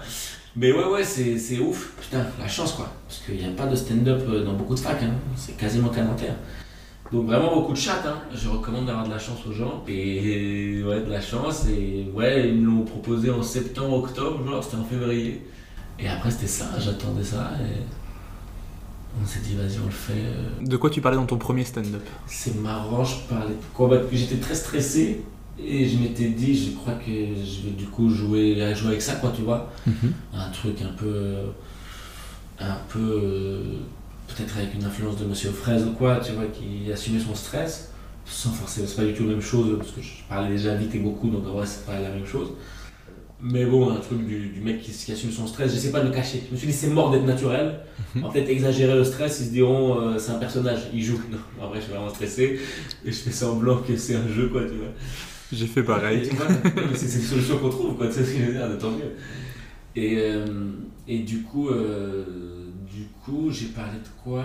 Et j'étais assez content quand j'ai vu passer ce truc-là. C'est- Il y avait un peu comme un angle de stand-up et j'ai vu Marina Rollman, on a fait un, un truc à Montreux. Pas, pas de mon truc, mais un- le même sujet, donc tu te dis putain. J'aurais pu le faire à un spectacle de Montreux. C'est vrai, j'ai une idée, non, mais tu vois, quand tu débutes, c'est flatteur des fois d'avoir une idée en commun avec quelqu'un, quoi, tu vois. Et donc c'était, je me rappelle, je parlais de trois trucs, mais sur les gels douches genrés, Mhm. et mal a fait ce truc-là. Et c'est vrai que moi aussi j'en parlais, mais on n'a pas la même blague, mais quoique c'est un peu, mais tu vois, sur les trucs de. C'est que ridicule, ces gels douche, euh, Axe, Maxi truc. euh, euh, on disait que c'était ridicule, je disais que c'était ridicule. euh, et euh, mais après, je me rappelle, allé faire une petite recherche, allé au, au Carrefour, avait tous les gels douche, j'étais trouvé des maths sur les gels douche et tout. Je parlais de rap déjà un peu à l'époque, et, euh, et je crois qu'il y avait des petites blagues de beat et tout déjà aussi à l'époque, qu'on a essayé de, calmer avec le temps. Ça a mis beaucoup d'années à disparaître, ça commence un peu disparaître. J'ai adoré le ton sur lequel tu l'as dit, ça a vraiment fait. Il y avait des blagues sur le rap, puis bon, il y avait des blagues sur la bite. C'est normal, on fait du stand-up. Hein. Mais c'est ça. Malheureusement, même la première phrase que j'ai dit, j'avais fait cette punch, je sais pas pourquoi j'avais écrit genre le gars il a des, des notes, tu vois, genre le gars stressé qui lit son carnet, quoi, tu vois. Et la première phrase c'était euh, malgré mes nombreuses tentatives, il est très difficile pour moi de ne pas parler de mes parties génitales dans mes sketchs. comme, une, comme une ouverture de, de projet artistique. Et je pense que, je sais pas, on finira là-dessus le dernier spectacle. Malgré mes nombreuses tentatives, ça fut encore difficile de ne pas parler des parties génitales. C'est un adieu, je range, adieu le musical. Dans 75 ans. Mais du coup, comment s'est passée cette première? Bien, bien, c'était un kiff. C'était avec euh, Yazid Assoumani, qui est un ami euh, qui est venu dans le podcast et tout, qui fait encore du stand-up. Et euh, c'était comme un concours, un quart de finale d'un concours étudiant. Et on a fini premier ex avec Yazid. Donc c'était un plaisir de encore aujourd'hui se, se croiser, faire des trucs ensemble. C'est assez extraordinaire. Et la deuxième s'est bien passée aussi. Et la troisième, cool. Mais je n'ai pas gagné le concours, mais c'est pas très grave. C'était Yazid et Bastien Morisson qui ont gagné. Et, euh, et c'était, euh, c'était déjà extraordinaire. On s'en foutait un peu du concours après. Enfin, moi, c'était déjà le fait de faire ce truc-là qui était le plus haut, gagner le concours. Mais ouais, ça s'est bien passé euh, bizarrement. Enfin, bizarrement, non, après, c'est des très bonnes conditions. C'était, tu vois, la fac de Nanterre, des étudiants. les gars, ils sont là, on leur a dit, vous voulez voir un spectacle de stand-up, ils fumaient un mois, ils ont dit, vas-y, ça va, ils sont dans un bon état, ils sont dans de bonnes conditions psychiques. Ils sont là, ils sont sains, euh, tu vois, euh, son bon délire, c'est que des jeunes, ils savent que c'est tout le monde qui débute. Et puis on va dire que euh, tout le monde débute. Donc on va dire c'était borgne au royaume des aveugles un petit peu ça peut être quoi, tu vois. Si t'as quelque chose un tout petit peu, c'est pas comme faire une scène, euh, tu vois. C'est vrai que j'ai eu beaucoup de respect pour les gens qui ont trouvé leur courage d'aller regarder open mic, se lancer devant 5 personnes au sonar. Ce que j'ai fait juste ensuite, hein, tu vois. Mais la toute première, j'étais content d'avoir la chance d'avoir des bonnes conditions comme pour euh, se faire piquer, quoi. Avoir un shot de ok, c'est ça le kiff, maintenant je suis accro et je vais, et je vais mettre 3-4 ans à retrouver ça. Mais en tout cas, euh, on va aller le chercher, vois. Ok. Et est-ce que tu as fait, puisqu'on puisqu'on parle de concours, est-ce que tu as fait d'autres concours après? Et j'ai pas fait d'autres concours, je crois. Enfin, peut-être des petits concours comme ça d'open mic, des auditions du Café Oscar ou des, des petites choses, mais j'ai pas fait beaucoup de concours, non. J'ai pas fait beaucoup ça. Parce qu'en en Belgique, il y a beaucoup ça. Enfin, il y a quelques années, c'était le seul moyen pour pouvoir jouer, c'était de faire des concours d'humour. Maintenant, il y a de plus en plus de scènes, de plateaux et tout ça. Bon, il faut se déplacer souvent sur Bruxelles. Mais avant, c'était un- une des seules solutions, c'était de faire des concours et euh, enfin, c'était vraiment stressant. Et puis, tu as le côté euh, compétition qui est pas toujours très saine et très agréable. Ça, C'est pas, c'est pas, ça ressemble pas trop à l'humour, quoi. Tu dire, les concours, les compétitions. euh, Enfin, non, c'est quand même un peu biaisé. Déjà, c'était, pour moi, hein, c'était premier, bon courage. Tu vois, s'il y a 7 artistes, t'es le premier, bon courage pour qu'à la fin, les gens disent non, on a vraiment passé une bonne soirée, mais c'est le premier. Tu vois, les gens t'oublier, quoi. Même si ça a été très bon, on- c'est technique, c'est délicat, donc euh, ouais. Ouais, non, c'est vrai que j'en ai pas fait, mais peut-être j'en ferai pour l'expérience, mais Du coup, tu fais euh, ce premier concours qui se passe bien. Après, comment ça se passe? Tu te dis, c'est bon, maintenant je suis, je suis piqué, je suis accro, je vais faire du stand-up, c'est ma vie. Comment ça se passe? C'est à peu près ça, ouais. Je suis piqué, je suis accro. euh, ouais, je suis piqué. Et je suis à la fac, mais c'est vrai que le, stand-up m'a mis une charge mentale. Enfin, tu vois, l'adrénaline, elle est folle. Enfin, tu vois, l'euphorie, le truc. Donc, euh, non, il n'y a plus de plus de plus d'intérêt pour les cours. Je rate euh, mes deuxièmes partiels. euh, J'y vais même pas, je crois. Euh, je me dis, est-ce que je vais me réinscrire? C'est une période un peu floue avec un peu ce truc là aussi de déjà 18 ans, est-ce que je dis à mes parents que j'arrête les études? Même moi, je sais pas trop prendre de décision, comme je te disais hors podcast. Donc il y avait tout ce truc où je fais un peu les choses hein, de manière inconsciente, et du coup, de manière inconsciente, à un moment, j'appelle la fac, ouais, c'est possible de se réinscrire, ouais, non, c'est trop tard, ok, donc je suis la fac, bon, bon, bon, ça c'est fait. tu vois, la fac, c'est très agréable de quitter la fac sans faire exprès, ça arrive très facilement. Et puis, euh, du coup, je me dis, tu sais quoi, on va essayer de faire ça, du stand-up le soir, et je vais qu'à prendre un petit boulot la journée, et c'est parti comme ça, euh, avec un, une touche euh, d'amertume ou de regret de ne pas avoir continué la fac qui est venue plus tard, mais bon. C'était trop tard. C'était trop tard, mais tu vois, mais, mais en gros, les 2-3 années qui ont suivi, ça m'est arrivé de faire toutes les démarches pour m'inscrire et pas appuyer sur s'inscrire, quoi. Quasiment. Mais vraiment, de, je sais pas pourquoi je faisais ça, quoi, tu vois, mais c'est long en plus, quoi. C'est-à-dire, on peut lire tous les bulletins, les conneries, je sais pas quoi, peut-être ça a changé depuis là, encore ça change souvent. Mais ouais, et, euh, mais c'est vrai que. bah, c'est vrai que, frérot, comme je t'ai dit, l'anthropologie, c'est des bêtes d'études, quoi. Ça ne peut pas me faire de mal. Même si à un moment donné ça devient trop précis peut-être, et peut-être que je suis plus un anthropologue d'articles que de bouquins, tu vois, dans le sens où un anthropologue dans le bouquin il va te dire comment il est arrivé de A à Z avec tout le cheminement, et l'article il va te dire on est allé de A à Z avec, euh, tu vois, il va faire les raccourcis qui moi m'intéressent, donne-moi tes conclusions frangin. Mais comme c'est des scientifiques, ils veulent bien te montrer qu'ils ont appliqué la méthode, le truc. Donc c'est vrai que lire le pavé c'est pas évident, mais lire le- l'article de 5-10 pages, je peux le faire. Et donc peut-être c'est vrai qu'en vrai c'était plus un fantasme, tu vois, comme plein de gens en ont de. Faudrait que je me mette à la clarinette, j'en sais. Mais ouais, donc euh, j'ai arrêté, mais j'aime, j'aime bien essayer d'en bouquiner de temps en temps. Mais comme je te dis, parce que c'est. Moi je recommande à tout le monde de lire des bouquins d'anthropologie, de sociologie. Peut-être qu'ils le font sans faire exprès, tu vois. Parce qu'on sait pas trop ce que c'est non plus cette science, c'est un peu abstrait pour les gens, tu vois. C'est tellement vaste. Mais ouais, de lire des. Sur ces questions de société, ça peut nous faire que du bien en tant qu'humoriste, je crois. Mais du coup, tu commences à jouer euh, tous les soirs comme, comme tu le fais maintenant Ouais. ou c'était plus. euh, C'était du coup évidemment moins. Bah, pas le cas. Enfin, tu... Déjà, il y a moins de choses en fait. Moi, je suis arrivé en début 2017 et j'ai l'impression que c'est un peu la croisée des chemins entre, on va dire, l'âge d'or de certaines soirées d'humour. mhm. Donc, on va dire le One More euh, Joke, euh, le Dimanche Marrant, l'Inglorious, tu vois. Et j'ai l'impression qu'à l'époque, ils étaient 50 humoristes parisiens, quoi. Tu vois, ce que ça donne de loin, tu vois. Après, euh, bien sûr, ap- après les générations Changeman, tout ça. Moi, j'arrive un peu après ça. Il y avait comme un petit creux, j'ai l'impression, je sais pas, des soirées. Du coup, moi, je fais quoi? Je joue au sonar. C'est là vraiment où ça joue au début, les lundis. Et pour te dire comment ça a changé, on va dire, c'est qu'à l'époque, euh, le gars, je le rencontre, je fais ma première scène. Et je lui dis, c'est possible de revenir euh, la semaine prochaine? Il me dit, ouais. Et c'est parti, quoi. Je reviens chaque semaine après. Mais parce que personne ne veut faire cette scène-là. Elle est terrible. Il y a 4-5 personnes, ils sont. Je sais même. Enfin, tu vois, j'en ai fait je sais pas combien, et j'en garde peu de souvenirs, et je sais même pas comment. Enfin, tu vois, une fois je me dis, mais c'est courageux le gars, le gars. Et du coup, en fait, c'est ça, et j'ai l'impression que depuis ça a changé, dans le sens où aujourd'hui, je pense qu'un truc comme ça, les gens feraient la queue, quoi. Il y avait moins d'humoristes, et moins de. Bah, déjà, il n'y avait pas de comédie club à part le Paname, quoi. Il y avait le Café Oscar, si aussi. Le Comedy Club, le Jamel Comedy Club, pour moi, c'est un théâtre, dans le sens où vous avez, tu vois, deux, trois créneaux par week-end. Mhm. Le côté plateau tous les soirs, comme aujourd'hui, il y a le le Madame Safati, le Barbès Comedy Club, euh, le Jardin Sauvage, euh, le Paname, qui est le plus ancien. Mais à l'époque, il n'y avait que le Paname, quoi, dans ce soir-là. Et du coup, au début, je jouais un peu tous les. Un peu. Une, non, au début, c'était deux, trois soirs par semaine, je pense, une ou deux fois. C'est après, tu essaies d'organiser tes soirées. Et puis, enfin, je sais pas si vous avez fait ça, comme à Paris, à un moment donné, tout le monde faisait ça. Tu, tu commences et tu crées une soirée. Mais j'ai assez vite joué tous les jours en vérité, mais juste dans les trucs pourris quoi. pourris, excusez-moi pour tous les gens qui m'ont fait jouer de 2017 à je sais pas combien.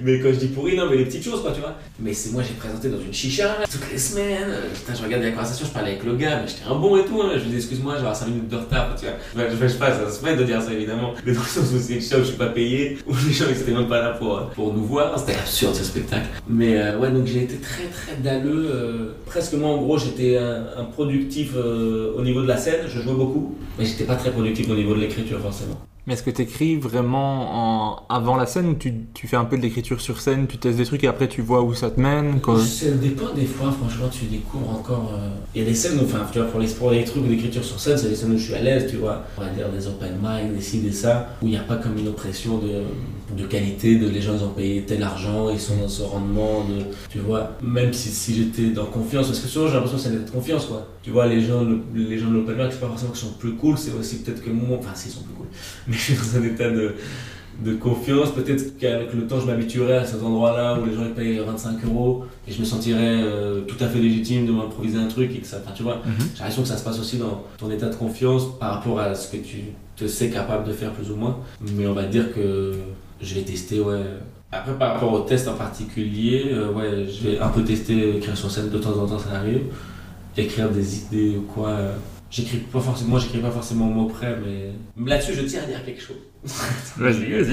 Non mais dans le sens où on va dire s'il y a des gens qui écoutent ça et qui se disent ah lui il fait comme ça, il faut faire comme ça, et ben pas du tout. Voilà, je tiens à dire, je sais pas si tu le répètes à chaque fois, mais en tout cas moi, quand j'ai commencé j'ai fait l'erreur que quand j'écoutais un gars que j'aimais bien et qui disait comment il travaillait, je me disais ah ben voilà, c'est ça qu'il faut faire. Et en fait non, il faut trouver sa propre méthode, ce qui est pas forcément évident, mais il faut vraiment apprendre à se connaître ou quoi et se faire confiance quoi. Ou essayer les méthodes et trouver celle qui te convient quoi. Ouais, il faut, faut trouver la sienne et après, quand t'entends que les autres n'ont pas la même que toi, c'est pas grave. Ah oui, C'est la tienne. Parce que moi j'écris tout au mot près c'est ça. et je n'ai jamais réussi à faire autrement. Comme toi. Mais après, quand j'ai entendu des humoristes qui me disaient j'écris tout au mot près, j'ai fait yes, je ne suis pas dans l'erreur. Tu vois.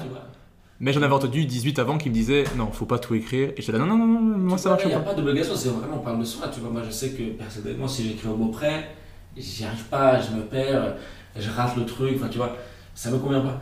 Et est-ce que tu te rappelles de ton tout premier bid Parce que là, pour le moment, ça se passait bien. Alors mon tout premier vide, il est avant le stand-up. Ah Non, je rigole, mais c'est une anecdote que je raconte assez souvent. Mais mon premier beat, vraiment un, un beat mémorable, j'avais genre 6 ans. Pour te dire, j'aimais bien l'humour euh, déjà à l'époque, 6-7 ans, en CP quoi. Je sais pas, ça s'appelle comment en Belgique. Ah, c'est nous, c'est attends, 6 ans, t'es en pr- première primaire. Ouais, à l'époque où t'apprends à lire, tout ça. Première primaire. Première primaire, tu vois. Et le prof qu'on avait était un prof qui avait de l'humour, tu vois, ce qui est super, tant mieux, un mec qui aimait son métier et tout. Et du coup, il, il nous fait quoi? Il nous fait euh, apprendre les, les dizaines, dans mon souvenir, c'est ça. Les dizaines, et tout le monde passe au tableau, et euh, des bits, c'est dizaines, 10, 20, 30, 40, 50, 60, tu vois. À l'époque, c'est ce qu'on nous apprend. On était un peu des bouffons, non, mais- tu vois, donc du coup, je pense que c'est facile, quoi. Peut-être déjà pour les enfants, c'est facile. En tout cas, tout le monde y arrive. Tout le monde y arrive, le prof, il a un gag euh, qui était un bon gag, et il dit Putain, vous êtes trop fort, euh, j'ai perdu mon travail. Putain, trop fort. À chaque fois qu'un enfant il vient, c'est genre il se tape la tête, euh, mais vous, tu tu arrives aussi, ils sont trop forts, je vais perdre mon travail, ils sont trop intelligents, et tout le monde, Ah ça fait marrer tout le monde. Moi je suis là dans mon coin, je me dis que c'est quoi, on a bien vu le gag du gars qui va perdre son travail parce que tout le monde y arrive. Je vais y aller, je vais rater. Je vais faire exprès de foirer les dizaines. Comme ça, il va dire Ah, cool, merci Louis, je vais pouvoir garder mon travail. Petite alternance, on change le gag, tu vois. On va, on va trouver un, contre-pied. Il faut bien que. J'ai bien envie de voir l'autre facette du personnage. Donc, j'y vais. J'arrive, je dis euh, 10, 50, 30, 20, 70, euh, 60, 90. En disant On va bien se marrer. Et là, ça ne fait rigoler personne. Le prof, il était pas dans le perso, il a dit Louis, c'est nul, tu vas aller te rasseoir et réviser, euh, c'est pas du tout ça que j'attends de toi, je sais pas quoi. Il va leur dire euh, Non, mais monsieur, c'est une blague, parce qu'en fait. Et du coup, euh, ça, c'est une première expérience euh, de l'échec en public. En vrai, j'étais debout et tout devant les gens, quoi. c'est- Ça ressemble à un bide. Mais évidemment, bon, ça, c'est pas vraiment. Ouais, j'aime bien l'histoire, merci. et après, sinon, en premier bid, moi après, je t'avoue, il y a bid et bid dans le sens où, si tu me dis, ouais, il y avait trois personnes, c'est horrible, ça rigolait pas, c'est pas pour vraiment un bid pour moi, dans le sens où, bah oui, c'est c'est normal. Non, mais vraiment la première fois où ça t'a fait mal de ah, quelle horreur ce truc. Il y en a eu plein. Je sais pas, le... j'en ai pas de souvenir. Je me rappelle des forts, quoi. Je me rappelle des contextuels. Parce que moi, je suis un bon leader. Je peux vider dans des bons contextes. Dans des moments où on me dit, gros, là, si ça se passe bien, il y a des choses qui vont se passer, là, ils veulent te voir. Alors je change la question, je te demanderai c'est quoi ta pire scène du coup? Ma pire scène, parmi les pires, je pense que quand on a fait, ouais, il y en avait plein, mais ouais, moi j'ai bidé dans les beaux contextes, c'est là où j'étais fort. J'ai bidé là-bas, là-bas, mais je pense que ouais, il y en avait une au Café Oscar qui était pas mal. Quasiment je suis tombé malade après. Il y en a une avec Oscar qui était pas mal et tout, et, ce qui fait que depuis même Monique et Oscar, on a une relation, à chaque fois que je la croise, elle me dit c'est fou ce que t'as progressé. Comme ce bide, elle l'a traumatisé. Ah, moi, c'est dit, tu n'y arriveras pas. Et là, il y a eu un bon petit bide en juin-juillet, là récemment, euh, où je faisais la chauffe. Et pareil, après, en vrai, c'est des conditions qui étaient très difficiles. Mais je faisais la chauffe, genre MC chauffe pour One Night in Paris au fridge. Après, les conditions n'étaient pas forcément évidentes. Les gens attendaient depuis longtemps, il faisait chaud, truc. Mais ouais, quand tu bides et que tu vois Fressinet, Gemili, Kevada, Dili Camara qui sont au fond, 12 euh, caméras, euh, Netflix, je sais pas quoi, que tu prends en feu. tu t'es dit, ouais, là ça, ça donne mal à la tête, j'aurais pas dû accepter. Et ça, c'était dur. Et ce qui était dur en vrai, c'était que bon, euh, déjà, moi je m'en sentais mal pour eux, je n'ai pas capté. Je me dit putain, il va me détester quoi. Tu vois, il y avait ce double beat de le public, euh, j'ai pas réussi à les faire rire et ils doivent me détester. Et le truc qui était terrible, c'est que j'attendais dans, euh, dans l'escalier. Et en gros, il y avait un truc de mise en scène où ils devaient terminer, sortir dans l'escalier. Puis moi, je revenais, j'annonçais le suivant, puis je devais ressortir. Et du coup, dans l'escalier, eux, ils sont filmés du début à la fin. Et il y a eu deux captas, donc ils ont réussi à trouver des trucs bien et tout. Mais c'est vrai que il y en a une qui était. Enfin, c'était fort c'était pas forcément simple, simple. Et ce qui était dur, c'est que du coup, ils étaient filmés jusqu'au dernier moment. Et moi, j'avais, euh, quand ils arrivaient dans l'escalier, tous leurs premiers regards, toutes leurs premières émotions. Là, moi, dans l'escalier 14. Et je les voyais, genre, être le moment de sincérité où ils pouvaient être un peu stressés, vénères et tout. Pour rassurer aussi les gens, il faut se dire que tu vois, j'ai fait ce bid-là. Ça n'a pas empêché, quand j'ai recroisé les gens qui m'ont vu être bon, qu'ils se disent, mais il est bon, tu vois. Mais c'est vrai. que c'était un, un, sacré bon bid. Mais comme une blague, quand je sortais après, je dis les gars, je suis trop fort en bide. Vous êtes une bonne anecdote de bide, mais moi j'ai bidé dans les caméras de Netflix. Planning for your next trip? Elevate your travel style with Quince. Quince has all the jet setting essentials you'll want for your next getaway, like European linen, premium luggage options, buttery soft Italian leather bags, and so much more. And it's all priced at 50 to 80% less than similar brands. Plus, Quince only works with factories that use safe and ethical manufacturing practices. Pack your bags with high-quality essentials you'll be wearing for vacations to come with Quince. Go to quince.com slash trip for free shipping and 365-day returns. Even when we're on a budget, we still deserve nice things. Quince is a place to scoop up stunning high-end goods for 50 to 80% less than similar brands. They have buttery soft cashmere sweaters starting at $50, luxurious Italian leather bags, and so much more. Plus, Quince only works with factories that use safe, ethical, and responsible manufacturing. Get the high-end goods you'll love without the high price tag with Quince. Go to quince.com/style for free shipping and 365-day returns. J'ai idée devant la, les, les Avengers de l'humour. Je pense que je peux l'utiliser comme titre. L'humoriste qui a bidé devant les caméras de Netflix. C'est ça, tu vois. Mais pour parler de choses plus joyeuses, du coup, ça serait quoi ta meilleure scène Comme ça, on donne un peu d'espoir aux gens. Ma meilleure scène, bah, il y en a plein, mais. Comme les bides, hein. Mais la meilleure, je sais pas. Euh, bah là, je te raconterai la dernière, la vendredi, quand je t'ai dit quand j'étais au forêt que c'était une très bonne scène, ouais, j'étais content. Euh. En fait, ce qui s'est passé, qui m'a fait plaisir, euh, qui aurait pu être très dramatique, c'est que je sors de scène, j'étais content, et en fait, il y avait ma mère qui était là au dernier rang, tu vois. Elle a de la chance, je te dis que ça s'est bien passé, c'est que ça a été cool, tu vois. Ça se serait passé juste moyennement, comme je t'ai dit la fois deuxième où les gens étaient contents et moi pas, je l'aurais balayé, quoi. je ai dit, je t'avais dit de pas venir, pourquoi tu viens, c'est pas vrai. Et tu sais, il y a ce truc-là, euh, comme je te disais, l'entourage, si ça se passe bien, ça fait trop plaisir qu'ils étaient là et ça se passe moyen ou pas bien, c'est genre, faut pas venir, je vous ai dit de pas venir, pourquoi vous êtes venu Et très agressif et tout. Donc c'était assez cool, euh, ouais, le spectacle là. Et puis je découvre aussi des gens qui viennent pour te voir, c'est agréable ça, putain. Des gens qui t'ont vu en plateau, donc qui t'aiment déjà, putain, t'as pas à les convaincre, ils sont avec toi, c'est bon délire, À quel moment t'as commencé à te considérer comme un stand-upper? Tu t'es dit maintenant, ça c'est mon métier, je suis stand-upper Je sais pas, euh... Quand je jouais tous les jours peut-être tu vois. Dès la première année, dès la deuxième? Ouais, je sais pas, j'avoue, moi j'ai pas, moi j'ai pas fait grand chose d'autre, tu vois, j'ai eu de la chance, euh, pas été mon conversion, euh, je vivais chez mes parents et tout, enfin tu vois, il n'y avait pas les contraintes forcément de c'est bon, je paye mon loyer grâce à ça ou quoi, tu vois, donc, euh, donc non, ça c'est pas forcément, il n'y a pas forcément un événement précis. Mais moi, après, tu vois, je l'ai toujours fait comme un truc de. On a la chance aussi, tu vois, d'avoir les comédie clubs maintenant c'est vraiment une chance par rapport à notre euh, projet artistique euh, à Paris, en tout cas, qui est tous ces comédie clubs, tu vois. c'est extraordinaire. Quoi. Tu peux vraiment gagner ta vie avec un 10 minutes. Quoi. Si tu tu peux être intermittent euh, sans avoir de spectacle. Tu vois, c'est extraordinaire. Et en plus euh, de ça, de- du système parisien qui s'est euh, américanisé, enfin tu vois, qui. Moi, de, de ma vision d'un plan de carrière, j'avais la même que. Enfin, j'avais vu, tu vois, j'avais écouté les podcasts américains, j'avais vu les documentaires, les films, les séries. Et donc, quand j'ai commencé à 18 ans, je disais, ouais, ça va prendre 10 ans pour être bon, quoi, tu vois. Ça va prendre 10 ans pour c'est ça. Donc, euh, j'avais pas une, une urgence, tu vois. Et, et presque là, des fois, euh, quand ça avance, il y a un peu un côté de Ah ouais, non, mais j'y croyais, mais pour dans 2-3 ans, là, c'était un petit peu tôt. Là, j'ai découvert les problèmes de légitimité un petit peu. Et je pensais pas que ça me toucherait. En me disant à chaque fois, j'entends les gens dire Ouais, problème de légitimité, ah, ça va. Tu vois, je sais pas comment dire un truc. Comme, en fond, comme si personne n'était légitime, tu vois, donc tout le monde l'est, presque, il y a un truc un peu ambigu comme ça de. Il n'y a pas des gens plus enfin, tu vois. Mais euh, c'est vrai que je voyais toujours le truc comme. Euh, T'es stand-upper à partir du moment où, tu fais ça, où tu veux le faire, tu vois ce que je veux dire c'est vrai, après, que ça soit, ça soit ton travail, après, ça peut passer par des trucs économiques que j'avais. La chance de pas avoir, tu vois, je vivais chez mes parents et j'avais un petit boulot, plus le stand-up, ça allait. Euh, Mais je pense que c'est ça, il faut se considérer stand-upper dès que tu commences. euh, même si t'es au début, même si tu te sens pas légitime, tu, si tu le fais, tu le fais, tu vois. ton- Si c'est ton autre obsession, c'est ton obsession, tu vois.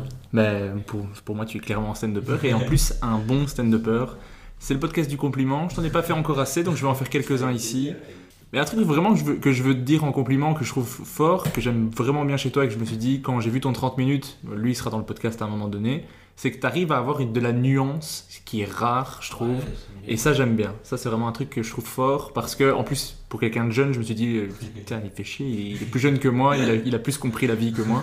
Euh, je trouvais que tu arrivais à avoir de la nuance sur scène et ça, pour moi, c'est très fort. Ouais, Donc, mais euh, j'aime bien, je t'avoue, moi, c'est un truc, c'est on en parle quotidiennement avec les potes euh, de, de ça, avec les potes avec qui j'écris ou avec qui je bosse. C'est vrai que je suis mal à l'aise un peu. Moi, de toute façon, la nuance, j'aime bien, euh, à un niveau, voilà. Même, on va dire, tu vois, j'écrivais un scénario avec deux personnages à un moment, et euh, c'était pour un court-métrage, et euh, il y en avait un, ça se terminait bien, ça, ça se terminait mal, tu vois. Et quelqu'un m'a fait des retours en me disant peut-être faudrait choisir un des deux. Et je disais non, non, non, parce qu'après on va devoir choisir une fin. Tu vois, on va devoir choisir que soit ça se passe bien, soit ça se passe mal. Et j'aime bien qu'il y en ait deux fins, quoi. Et que du coup ça soit nuancé. Des fois la vie c'est bien, et des fois la vie c'est de la merde. T'as deux exemples de ça. Et tu vois, j'ai- j'aime bien la nuance, quoi. Dire ni c'est bien, ni c'est mal. J'aime bien l'équilibre. Enfin, surtout qu'en fait, on vit aussi dans un moment où les gens ils sont assez cloisonnés, un peu, tu vois. Parfois dans le stand-up, on va vite un peu, tu vois. Il y a des gars qui vont s'amuser de ça, taper sur une communauté, tu vois. On va dire à un moment donné c'était les véganes, à un les féministes, là ça a été les anti-vax, les complotistes, enfin tu vois, qui vont se faire lyncher. Moi je trouve ça un peu maladroit et en fait c'est même pas ma personnalité dans la vie. euh, j'ai des potes anti-vax ou quoi, ou complotistes, j'ai des potes qui sont à fond, enfin tu vois. C'est vrai qu'on j'aime bien parler avec tout le monde et, et c'est amusant de. Ouais, c'est pas désagréable, je crois. Non, mais moi c'est vraiment un truc que j'avais bien aimé parce que surtout une partie que tu avais sur le féminisme, je me suis dit tu arrives à dire des choses qui sont féministes tout en disant que t'es pas top, t'es pas parfait, t'es pas encore arrivé à ce que tu voudrais être. Et ça je trouvais ça cool parce que ça, ça ouvrait le truc à un peu tout le monde, tu vois, il fallait Ouais. tu, tu pouvais discuter avec un gros beauf qui dirait ouais c'est vrai que et j'aurais même pu te dire en détail, mais je me suis dit, hey, il arrive à parler de féminisme sans être dans un cliché ou dans un autre, arriver à être euh, ouvert sur le truc en disant je suis féministe, mais en même temps, Il Je il plus le dire. est-ce qu'on peut vraiment le dire? Non, mais c'est vrai. Tu vois, t'avais une petite nuance de hey, je, veux l'être, tu vois, plus que je le suis, Ouais, tu vois? Et ça, je trouvais ça assez cool. Ça, c'est vraiment, faut se tenir en courant, ça, des fois, si tu veux, si tu veux toujours, euh, ça va très vite. Ça, c'est les petites choses, après, ça, en vrai, c'est pas les choses les plus importantes, mais c'est vrai qu'à un moment donné, tu vois, je sais plus, je disais, je suis féministe, à un moment donné, quand ça, peut-être, ça se disait un tout petit peu moins, il y a, on va dire, 2-3 ans, ça va très vite, j'ai l'impression, tu vois. Puis à un moment donné, on m'a dit, non, faut pas le dire, en fait. Tu vois, je sais plus, j'avais pas posé où tu, tu dis, tu dis que t'es féministe, j'ai dit, non, c'était en 2017. on m'a dit, ok, en 2017, tu pouvais le dire. Maintenant, on peut dire, je suis un allié, tu vois, mais je comprends tout à fait, hein, je, je, je rigole parce que m'amuse moi les, la sensi- les choses sensibles, mais c'est pas du tout pour se moquer. euh, Parce que je comprends tout à fait qu'en fait, euh, en tant qu'homme, on- ça peut être très, très délicat de, de dire. Parce que c'est comme si tu te prenais peut-être, euh, comment dire, un chevalier blanc, quoi. Oui. Euh, exempt de toute euh, faute ou quoi, ou tout manquement, et c'est sûr qu'on peut pas dire une phrase pareille. Ouais, mais je- là, je donnais l'exemple avec le féminisme parce que c'est le truc qui, que je me rappelais, mais je me suis dit, tu, tu montres que t'as des failles, tu montres qu'il y a des, Ouais. des trucs, et ça, j'aime bien. Tu vois, t'es. Ni un, un nul complet, ni un super-héros. Tu vois, il y a une nuance, quoi. C'est pour ça qu'on aimait bien Fripon, tu vois. Ouais. une sorte de personnage. euh, Je rappelle le vote. Si vous préférez Fripon, moi, je suis dit pour le deuxième spectacle, je sais pas pourquoi. On va montrer qu'on est plus malsain. Pour l'instant, sur le premier, je montre peu de malsain, il y en a un peu, mais. On va revenir un petit peu à ton parcours. Du coup, donc là, tu fais du stand-up, tu essaies d'en faire un maximum, d'enchaîner les scènes. C'est. Et en 2019, tu débarques sur Instagram avec une photo incroyable tous les 100 abonnés. En juillet 2020, tu sors le tube Panthéon où tu révolutionnes à la fois le rap et l'autotune. Euh, tu crées une cagnotte avec la chanson 1E où tu invites euh, les abonnés à faire un don de 1 euro. Sur 1200, ça fait un SMIC. C'est magnifique. Est-ce que ça t'amuse de, de- de poster sur les réseaux sociaux, de poster des chansons de, de- Les chansons, bah, ça m'a amusé, ouais. Les chansons, ça m'a amusé. Les chansons, c'est venu après. Moi, de la base, les réseaux, hyper angoissé des réseaux. Mhm. Encore aujourd'hui, un tout petit peu euh, pas à l'aise avec ça. Bah, t'arrives sur Instagram en 2019. Donc, Ouais, tu vois, c'est... j'en fais du stand-up depuis 2017. C'est- Il y a quand même un truc euh, décalé. Déjà parce que même les gens qui font pas stand-up ils ont Instagram. Mais ce que je comprends pas toujours, ça c'est mon point de vue après sur Instagram, c'est que euh, je comprends pas massivement. C'est les réseaux, c'est la vie moderne. Pas... Mais tu vois, c'est vrai que. Mais ouais, il y avait un truc où c'était. Mais comme je le vois avec des potes autour de moi, hein, que, j'essaie de leur, euh, les encourager à le faire. tu vois, des potes qui ont des projets artistiques, qui flippent de mettre sur les réseaux parce qu'on va les juger, trucs. Ouais, mais frangin, c'est pas grave. Mais même pas les gens que tu connais pas d'ailleurs. C'est vraiment l'entourage au début qui te fait flipper, tu vois. Mais j'ai eu une phase où on était confinés, où j'ai posté tous les jours vraiment de la merde. mais comme pour me désinhiber, quoi. Tu vois, et ça l'a fait, quoi. Je me suis un peu désinhibé de ça. Et puis, euh, et puis au moins comme ça, c'était en train d'être des gens, ils. Et c'est- moi, c'est vrai que même pour l'Octoshop, tu vois, c'est comme plus à l'aise avec la quantité. Comme ça, au moins, s'il y a des trucs, la quantité va noyer le poisson de ce qui est un peu en dessous, tu vois. Mhm. Genre sortir un truc euh, en mode. euh, Enfin, euh, ouais, j'avais besoin de faire chaque fois de la quantité pour me désinhiber, tu vois. J'avais jamais posté stand-up et d'un coup je vais en poster tous les jours comme pour me désinhiber de. Tu vois, j'aurais peur, mais pour un truc égocentrique. euh, si je publie une minute, ah putain, c'est la première fois que je vois Louis sur une minute de stand-up, ah ouais, en fait, quoi, tu vois. Donc, non, je t'en envoyer 20, comme ça, tu pourrais te faire un avis, et si là t'aimes pas après avec ces 20, tu trouves que c'est vraiment nul, euh, mais c'est un problème pour moi, parce que moi je trouve que sur les 20, il y a quand même une ou deux minutes qui sont correctes, sois pas méchant. ouais. Mais ouais, ouais, le- les vidéos, la musique, ça m'amuse, ouais. les réseaux, ça m'amuse. euh. Bah moi, t'as un, un des comptes Instagram que je conseille aux gens d'aller voir parce qu'il est drôle. Franchement, les vidéos me font, les, les chansons me font super rire. Ouais, Il y a un décalage, il y a un truc que je me prends pas au sérieux qui est super, ça super drôle. bien, tu vois. Je vais essayer de faire des trucs là, tu vois, où, où à la base c'était facile de le faire, dans le sens où j'avais 1000 abonnés, où j'avais personne, tu vois. Et là, c'est vrai que d'un coup, je peux commencer à me dire, ok, il y a des gens qui viennent de clic, est-ce que genre, euh, je dois me faut m'inventer une vie de genre, euh, tu vois, calculer bien, faire des belles stories, faire des beaux posts, ou est-ce que je garde ce truc, euh, on s'en bat les couilles, je vais essayer de le garder, tu vois. Parce que euh, c'était amusant de, bah, de jouer avec les réseaux, quoi, de ce monde parallèle où franchement des fois les gens ils confondent avec la vraie vie, enfin tu vois, c'est tout un truc bizarre les réseaux. Mais, euh, mais ouais ouais je vais essayer de continuer les chansons. hein. C'était ce que je voulais savoir parce que moi, les chansons m'éclatent. Franchement, je les ai écoutées un petit peu trop. Je me suis dit, j'ai commencé à les écouter comme une vraie chanson. Mais ouais, non, la attends, tout le monde va mal, moi je la kiffe, tout le monde va mal. Mais non, on va voir. Attends, il y a gens dit qui a sorti un album, qui d'autres a des belles qualités, peut-être on fera un album à l'occasion. Tu vois, quand je te disais euh, cumuler les projets, un EP, un truc. euh, C'est vrai que moi je me verrais que, on va dire, quand même, qu'il y ait une, une forme d'humour, c'est vrai. Mais en même temps, là j'ai écouté un peu Kian, il y a quand même beaucoup d'humour à chaque fois. Il, il tombe peu dans. Il y a quand même une ou deux chansons premier degré. Ad- Adib, c'est vraiment un autre projet, il Ouais. a carrément changé de, De nom, ouais, pour, pour vraiment se distancer. ouais. ça, c'est quand même encore autre chose. Euh, moi, je, je pense que ce serait pas. euh, ça serait une continuité, donc ça serait le chapelle ou quoi, ça serait bon quoi. Mais, euh, mais on va voir. Hein. Ferme pas les portes avec plaisir. Ouais, super. En 2020, après, comme tous les humoristes, bah, t'as été privé de la scène. J'ai fait une dépression exactement comme tous les humoristes. Ah voilà, le, le mot est dit. J'allais dire comment as-tu vécu cet événement, mais voilà, on a le mot dépression qui est placé, donc on peut en supposer que tu l'as mal vécu. Ouais, ouais, ouais, bien sûr. Mais frérot, c'est, c'est assez improbable, tu vois. On a eu une période d'inactivité tellement grande que là, j'ai essayé de contrecarrer avec une période d'activité où j'ai jamais été aussi actif. Il y a un vrai décalage. J'espère ne pas faire d'hydrocution ou quoi, euh, de passer de rien à tout, tu vois, du, froid au chaud. Mais ouais, non, c'était, très bizarre, bro. C'était très bizarre. C'est vrai que tout ce qui se passe en ce moment trouve toujours un écho, et même des fois, j'y pense pour motiver. Tu vois, quand il y a des scènes, des fois, j'ai vite fait la flemme. Je travaille trop, genre, tu vois, mais en vrai, c'est quand même du plaisir, faut jamais l'oublier. Mais de temps en tu te vois, on oublie, on est fatigué. Enfin, voilà, on peut faire genre, j'ai réalisé la chose que c'est, des fois, non, on réalise pas. Et du coup, Et du coup, c'est vrai que de temps en temps, ça m'aide un petit peu euh, bah, de repenser à cette période en me disant Eh frérot, c'est que du kiff. Rappelle-toi, t'étais là, tu te rangeais les ongles, t'avais le seum, t'étais énervé de pas pouvoir faire le truc. Je pense que moi, après, mon état, il était, dans, il était un peu par rapport à ce que je suis en train de faire en ce moment, dans le sens où c'est un peu comme si, euh, en l'été 2020, tu vois, j'ai eu comme un premier 5 minutes qui qui m'a fait monter un peu sur les plateaux, comme il y a eu un, début d'avancée, d'ascension, tu vois, mais à chaque fois c'est à son échelle, tu vois ce que je veux dire. Je ne juge pas du tout euh, le, mot ascension, il varie selon là où t'en es, tu comprends. Quand j'étais au sonar, euh, aller euh, rien dans un comédie club où ça serait juste rempli, enfin tu vois ce que je veux dire L'ascension, c'est à chaque fois où tu la places. À ce moment-là, l'ascension pour moi, c'était euh, jouer, on va dire, euh, au Barbès, tu vois, euh, et que ça se passe bien, jouer au Paname, c'était ça l'ascension, tu vois. Et du coup, tac, tac, tac, et c'est vrai que ça s'arrête en novembre comme dans un truc de putain.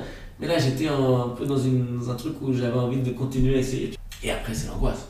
Parce que quand ça va reprendre, je dois recommencer ce truc-là, reprouver qui a eu lieu un petit peu d'ailleurs. Les comédie clubs m'ont fait des. Il y a eu une semaine quand ça a ouvert où c'était un peu. On est en train de revoir les effectifs, euh, toi on sait plus trop où tu te situes. Moi il y a des trucs là après, mhm. tu vois. De Louis Chappelle, c'est un nouveau ou c'est un bon? Il en est où? Tu vois ce, ce, terme absurde confirmé, qui est comme ce consensus, tu vois, euh, ce consensus abstrait qui, je sais pas, un jour il y en a un qui dit ouais il est confirmé, puis après d'un coup petit à petit ça devient une information, un statut, mais en même temps ça va rien dire, qui juge, enfin tu vois. Et c'est vrai que j'ai eu cette angoisse là, et que ouais, il y avait comme cette énergie que j'avais envie de mettre, tu vois. Mais je pense qu'au fond c'était pas que par rapport à stand-up, même par rapport à mon âge, tu vois. J'étais confiné à, à 22 ans. J'ai l'impression que ceux qui, les gens qui ont 10 ans plus que moi, que beaucoup je côtoie avec le stand-up ou quoi, l'ont beaucoup mieux vécu, quoi, tu vois euh, même on va dire enfin les, les, les tarons tu vois ça, mon père m'a regardé l'air de dire mais ça va c'est c'est cool le confinement je disais on n'a pas le même âge. Toi t'as pu faire tes shit et tout. Nous on arrive je pense qu'il y a eu un truc peut-être c'était violent pour les gens entre 18 et 25 ans. Comme dans un truc de c'est bon j'arrive dans la vie je peux faire ce que je veux mon Erasmus mon truc moi dans mon cas c'était stand-up. Et que ouais 6 euh, mois c'est pas grand chose dans une vie. Mais à ce moment-là de ta vie ça te paraît beaucoup surtout qu'on sait pas combien de temps ça va durer et tout tu vois donc euh, donc euh, il y avait ce truc d'énergie euh, frustrée et, et mauvaise estime de soi même parce que c'est vrai que si tu me retiens le stand-up, j'ai pas grand-chose d'autre. Enfin tu vois, ouais, il y avait pas beaucoup, il y avait un manque d'estime de soi même. Euh, c'était ça l'état. Mais est-ce que tu as quand même réussi à en profiter pour créer ou pas trop? Un tout petit peu, tu vois, un tout petit peu. en vrai, comme ça, après ça se commençait pas, ça se trouve j'ai accumulé, tu vois, peut-être ça m'a creusé la dalle, tu vois ce que je veux dire, peut-être ça m'a peut-être ça m'a euh, donné une détermination que je n'avais pas, ou que tu vois, comme je t'ai dit aussi, réaliser la chance, même si tu vois, six mois après, au bout d'un moment, je t'ai dit, il y a deux, trois fois j'ai oublié, où j'ai fait des scènes en plaignant, ça s'est pas trop bien passé, puis après je t'ai dit, mais gros, t'es confiné, t'étais triste, rappelle-toi que là c'est du plaisir, que, que c'est de la chance. Et donc euh, peut-être ça, ça a fait du bien, en tout cas c'est vrai que dès le premier confinement déjà, quand je suis revenu, c'est aussi peut-être pour ça qu'il y a eu un début d'ascension après, tu vois, je sais pas. Mais c'est vrai qu'il y a eu un truc de ça m'a fait grandir aussi peut-être, tu vois, je sais pas. Mais ouais, en tout cas, ça, ça a créé quelque chose euh, de, l'ordre de... Comme à chaque fois, c'est de dire, waouh. Enfin, tu vois, on, croit que c'est normal de jouer, tout, de jouer dans les comédies clubs, puis on réalise après, en fait, non, c'est précaire, c'est fragile, tu vois. Ce serait bien peut-être que ça ne soit pas, mais en tout cas, là, actuellement, c'est encore cet état-là, quoi. Je crois que c'est pas le bon moment pour dire que j'ai plutôt bien vécu le confinement. non, au contraire, non, non. Non, non, j'étais partagé. C'est vrai que, en même temps, la première fois que j'ai entendu j'ai bien vécu le confinement, ou grâce au confinement, grâce, j'ai kiffé aussi. Parce que moi, j'étais tellement négatif que tant mieux qu'il y avait des gens euh, positifs. Euh. Non, non, non, euh, ça m'étonne pas, mais peut-être. bah, tu étais en couple, tu m'as dit, tu vois, c'est vrai que pour le couple. Moi, je faisais que dire ça. Je disais, là, frère, là, c'est le moment, faut se coffrer. Je, serais trop mignon si j'avais une meuf. Je ferais des œufs, des trucs, je serais là je lirais des bouquins, tu sais, un peu, moi je m'imagine souvent un peu esthète en couple, tu comprends? Parce qu'il y a la meuf, je vais pas jouer à la console, je vais avoir honte, je vais pas lui montrer le visage là, je vais bouquiner, alors que si elle n'est pas là, on allume, la console, on va tuer des gens. Mais, euh, mais ouais, non, non ça m'étonne pas. Et du coup, toi, t'as kiffé, ouais bah, Moi, j'ai du mal à dire que j'ai pas kiffé parce que, comme tu dis, bah, j'étais avec ma copine, donc moi, c'est la personne que j'aime le plus au monde. On me dit, passe tout ton temps avec elle. Bah, ok, bah, oui, c'est bon. Et en plus, moi, j'ai commencé le podcast en février 2020. Mars 2020, on me dit tout est confiné, tu peux faire tous les épisodes à distance et, euh, je commence à parler avec les humoristes que j'aime le plus au monde. Donc moi, j'ai du mal à être déprimé quand je fais un podcast avec Adib Al-Khalidé, tu vois. Je, il m'a fallu une semaine pour redescendre de j'ai parlé avec Adib Al-Khalidé, tu vois. Puis après, euh, j'en ai eu d'autres que j'ai adoré, j'en ai eu plein et ça a commencé à prendre. Donc ça, ça a fait que euh, mon confinement a passé beaucoup de temps à écouter des podcasts et à, à- à me baigner dans l'humour. Donc j'ai pris le temps de faire un truc que j'adore et du coup, je, je voyais pas, je voyais pas tous les problèmes. Après, je- moi, je, je fais de la scène, mais c'est pas c'est pas très régulier, donc j'ai peut-être perdu. Allez, sur tout le confinement, j'aurais peut-être fait 20 scènes en plus, tu vois. ouais. 20 scènes, c'est rattrapable, tu vois ce que je veux dire. C'est ce que tu, c'est ce que tu peux faire en, tu peux, tu- si tu, si tu te mets à fond, tu peux le rattraper en 3 semaines, tu vois. Ouais, Mais du coup, voilà, après le podcast a fait que j'ai beaucoup euh, bien vécu ça. J'ai eu, j'ai eu cette chance-là, mais toi, pendant le confinement, clairement, tu l'as dit dans un podcast, tu avais construit toute ta vie autour du stand-up et on te retire le stand-up. Donc en soi, on te retire un peu ta vie. euh, Ouais, ouais, ouais, on retire, comme tu dis, les images de moi-même, c'est ça. euh, Ce qui je suis, je fais du stand-up, c'est tout. Vraiment, tu vois, à un moment donné, euh, mais, mais un peu mis tous les œufs dans le même panier, tu vois. C'est là où actuellement, si ça s'arrête, bah, j'ai des petits projets qui ne sont pas du spectacle vivant. Donc, on va pouvoir. Mais c'est ce qui s'est passé d'ailleurs, d'ailleurs pendant le, le confinement. Petit à petit, bah, on a passé la colère. Moi, j'étais un bouffon, je te jure. J'ai mis beaucoup de temps à adapter. C'est-à-dire, au début, on m'a dit très vite, bah là, il va falloir s'adapter, euh, peut-être faire des vidéos, euh, peut-être écrire. Je, je veux pas, c'est une injustice. je te jure, moi, j'étais un bouffon, un gamin, un enfant. Pourquoi moi Pourquoi vous Vous avez pas eu le Covid? Pourquoi moi j'ai le Covid Ça? Se fait pas C'est genre comme si tu te dis peut-être si je fais un assez gros caca nerveux, ça va être autre solution. Peut-être le monde, l'univers va m'entendre. Ah, les, Mais jeunes, ouais. les jeunes de 20 ans. Non, mais tu vois, du coup, euh, du coup j'ai mis du temps à m'adapter, mais euh, on s'est un peu adapté. Et encore une fois, peut-être euh, il y a du positif de ça. Peut-être ça m'a mis, ça m'a ouvert des voies que j'aurais peut-être ouvert plus tard. Et là, en tout cas, si ça doit se repasser, j'ai des petits projets sur le coup, genre, je sais pas si on dit ça, mais ouais, des petites choses qui feront que bah, j'aurai toujours l'occasion de travailler. Mais c'est vrai qu'au moment où ça s'est arrêté, ouais, j'avais vraiment rien. Et petit à petit, il y a eu des petites choses. Mais c'est vrai que j'en parlais avec des potes, des fois c'était tu des gouttes d'eau dans le Sahara. Quoi. Là, tu fais rien, tu fais rien, oh putain, journée de tournage. hum, ah oui. Allez, ça part, on retourne à rien faire, mais, mais ça c'était agréable. Mais pendant le confinement, t'as quand même fait pas mal de choses. Donc on l'a, dit, t'as fait les vidéos, mais t'as aussi révolutionné le monde du stream euh, sur Twitch en créant le concept Warzone and Introspection. Donc Warzone un- un- et introspection. Est-ce que tu peux expliquer un peu ce que t'as fait sur Twitch euh, et est-ce que ça t'a plu de le faire? Moi, ça m'a plu de le faire assez, comme je te disais, bah, de toute façon, c'était histoire de, trouver des trucs à faire. Un peu mal à l'aise quand même avec le concept, j'avoue, un peu partagé. C'est pour ça que, tu vois, d'ailleurs, j'ai, que j'ai rajouté un truc qui était, en plus de juste jouer, côté introspection, qui, était la- aussi une blague que je trouvais amusant de dire on va tuer des gens dans un jeu vidéo, puis en même temps on va être fleur bleue et dire ouais, quand mes parents ils ont divorcé, je pense que. Attention, sur la droite Mais du coup, tu vois, je trouvais ça sympathique. Mais, euh, mais non, c'était marrant. Moi, j'avoue que j'aime bien, tu vois, j'aime bien les concepts blagues. J'aime bien à chaque fois qu'il y a un contre-pied, une idée absurde, un truc. euh, Et donc, euh, ouais, le, concept de Warzone et l'introspection, c'était deux trucs un peu, voilà. Et non, j'aimais bien aussi un peu comme dans le podcast, tu vois, tu vas, il n'y a pas la vidéo, ça se mérite. Maintenant, il faut nous regarder jouer aux jeux vidéo, ça se mérite aussi. Euh, et j'ai pas continué, j'avoue, peut-être l'hiver, on verra. Mais c'est vrai que tu vois, il y a un tout petit truc qui m'a fatigué. Bon, la dernière fois que j'ai voulu en faire un, c'est des potes qui voulaient le faire, d'ailleurs, les potes avec qui je le faisais, qui m'ont proposé. Mais tu vois, j'avais genre, comme fait un podcast le jour même, euh, écrit un que tru, genre, enfin, eu un rendez-vous, on a écrit, joué, et après, je me suis dit, là, je vais genre re-me mettre en scène un petit peu. Et j'ai dit, non, venez les gars, on joue, on joue juste, quoi. Parce que c'est en fait, c'est quand même du travail malgré tout, tu vois, ça te donne un état où t'es concentré un tout petit peu, t'es en mise en scène, quoi. C'est de la fatigue psychologique aussi. Ouais, tu vois, et à un moment donné, t'as envie de dire, Ah, c'est bon, la caméra tout le temps, faut que je sois avec moi-même un peu, quoi, tu vois. Donc, euh, je sais pas si je reprendrai, mais si je le fais, ce serait avec parcimonie, pas comme euh, les gens mon seul métier qui, si tu veux monter sur Twitch, c'est des trucs de ouf. Ouais. Des 8 heures par jour, des. Ouais, c'est devenu, c'est devenu un boulot. Ah, Quoi. ouais, c'est un boulot, bien sûr. Moi, je, je t'avoue que je suis pas du tout ce truc. Donc, moi, je vois de loin. J'ai vu Warzone Introspection. J'étais là, Hum, j'aime bien l'introspection. Bah, Warzone, peut-être pas Ouais, assez pour euh, faire les deux en même temps. Mais, il y Mais, a des gens qui m'ont raconté que des fois ils écoutaient, quoi, tu vois, ils n'auraient Ok. même pas joué. Parce que bon, après, il y avait des petites pollutions. Mais on essayait de pas trop parler du jeu. ok. Mais en fait, ça nous rendait moins bon au jeu. C'était un truc. À la fin, on faisait ni l'introspection ni du jeu. À la fin, on était juste dégoûté de nos scores au jeu. Et du coup, l'introspection, c'était on était vraiment des merdes. On sait même pas tirer sur des gens.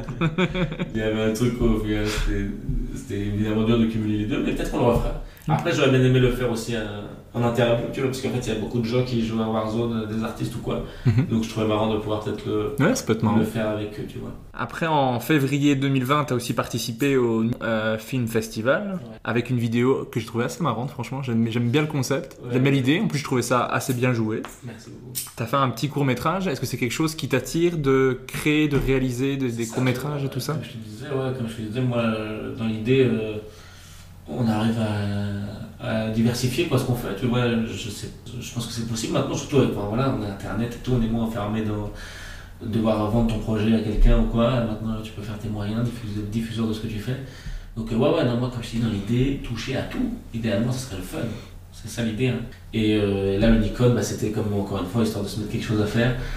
Et ouais, l'idée, c'était qui veut gagner des millions. euh, le mec qui reçoit l'appel à un ami, puis ça part en, en remise en question amicale de dispute. Et après, en fait, on n'allait pas le faire, quoi, parce que tu vois, euh, si tu voulais mettre un décor, là, ça commence. Enfin, tu vois, si tu voulais mettre le décor de qui veut gagner des millions, ça demandait une organisation. Donc il y avait tout ce truc-là, et puis finalement, je crois que je l'ai fait genre deux heures avant que le, le, concours se termine. Il y avait Marwan Sista qui dormait chez moi, qui lui s'était donné avec des vidéos sur le masque. Je sais pas si t'avais passé ce truc-là, où il avait fait des vidéos de gens de Enfin, tu vois, il- avait fait quelque chose de ce truc-là, lui, de, de plus pouvoir jouer. Il avait fait des vidéos. Et il était chez moi, j'allais l'accompagner demain pour faire une vidéo. Il avait son iPhone qui a une bonne qualité. J'avais même pas de, de, de petits trucs pour filmer à l'époque. Et je lui ai dit, c'est quoi, vas-y, demain matin. Je crois que je- vraiment, je lui ai dit. je lui ai dit. On est- il devait être 5h du mat ou 4h ou 3h, on se couche très tard. Et je lui ai dit, on, on était chez moi où genre il y a le canapé, au-dessus il y a une sorte de mezzanine où il y a mon lit, tu vois. Donc on- comme dans une pyjama party, on se parlait, où je lui ai dit, euh, gros, euh, viens demain on se lève une euh, à 11h, genre on fait la vidéo, vite fait le Nikon, viens, viens, on le fait. Puis je me suis dit, moi j'étais un peu partisan de ça, tu vois, par même par rapport à ce que je disais tout à l'heure sur dire aux potes de partager des trucs. Je pense que c'est pas un théorie que j'invente, mais le perfectionnisme est le meilleur copain de la procrastination, tu vois. Et je me suis dit, je préfère le faire en plan séquence pérave, au final c'est que du hors que du hors champ le, qui va gagner des millions, que pas le faire, tu vois. Mhm. Et, on- et encore une fois, tu vois, parce qu'à chaque fois que j'ai fait ça, je me suis donné raison, je me suis trouvé raison. J'ai rarement regretté d'avoir posté quelque chose alors que la qualité n'était pas bonne. Déjà parce que je crois qu'en 2021, le bad buzz, ça n'existe plus. Il y a trop de choses. Si tu fais de la merde, les gens s'en foutent juste. Personne qui va dire regarde à quel point c'est nul. Non, il y a trop de choses. Donc tu vois, il n'existe plus les trucs de malaise TV, de je sais pas quoi. de- Tu vois, les gens ils sont soit différents, soit ils aiment. Les gens qui aiment pas, ils sont 12 et dans tous les cas, c'est leur. euh, Ouais. enfin, je veux dire, les gens qui aiment pas, qui le manifestent quoi. Bah, j'ai trouvé que la vidéo était cool. Ah oui, tu vois, non, mais c'est ça, mais je veux dire que je. T'as pas révolutionné le monde du cinéma, Voilà, mais est- j'ai ri en regardant la vidéo. Bah, Tant mieux, tu vois. Et, tu vois, quand je parlais de l'idée à des gens, ils m'ont dit putain, il faudrait faire bien et tout, parce que vraiment c'est une bonne idée. Tu vois, c'est vrai que ça serait marrant d'avoir aussi le gars qui est en haut-parleur à qui veut gagner des millions, puis la présentatrice qui regarde gênée. Enfin, tu vois, de l'autre point de vue, de en Oui. peut être comique aussi, tu vois.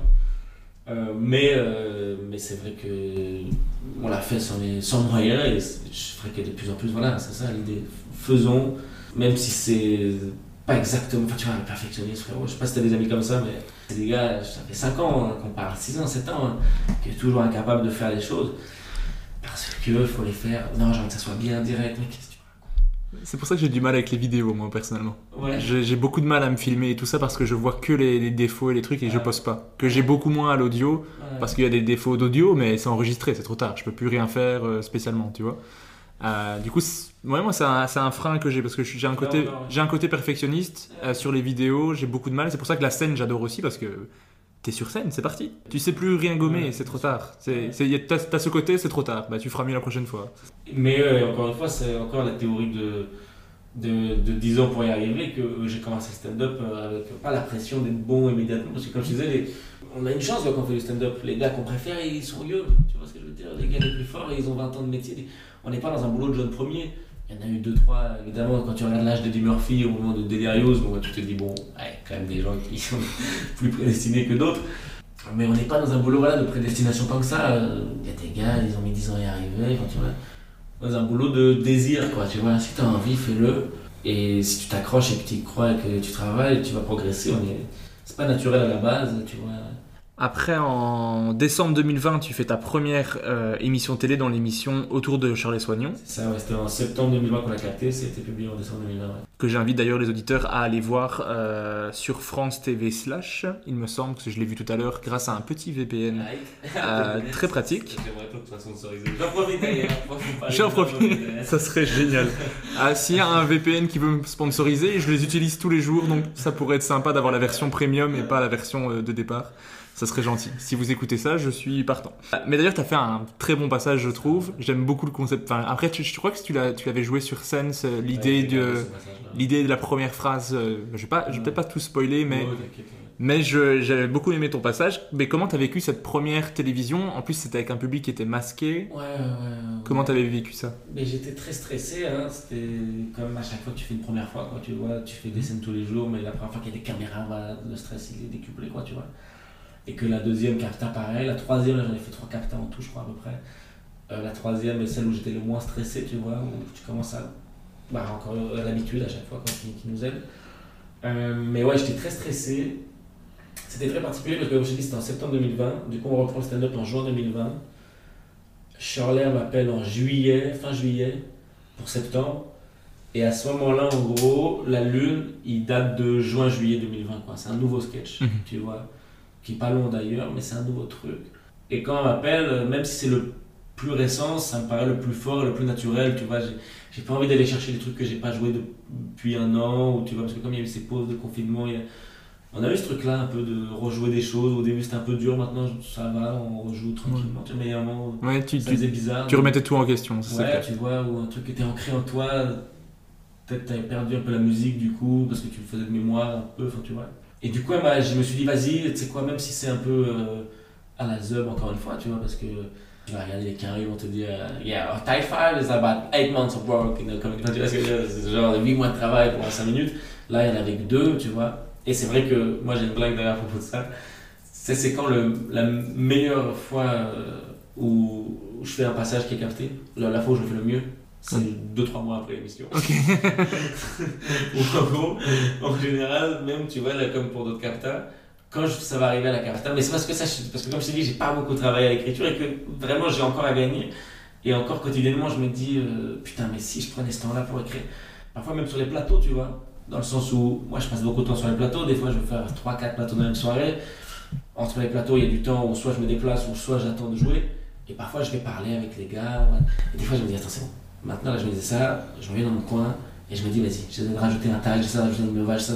Au lieu de juste parler avec les gens, mais qui c'est bon délire, tu vois. Mais là, je me disais, je pourrais être plus productif au niveau de l'écriture. Et tu vois, même avant une capta, encore récemment, avant une capta, alors que c'est un sketch que je joue depuis 6 mois, hein, une semaine avant, bon, peut-être un peu plus par mois, mais parfois vraiment au dernier moment, je vais me dire, en vrai, celle-ci, elle marche toujours moyen, faut peut-être penser à la changer, vu qu'on va capter, tu vois.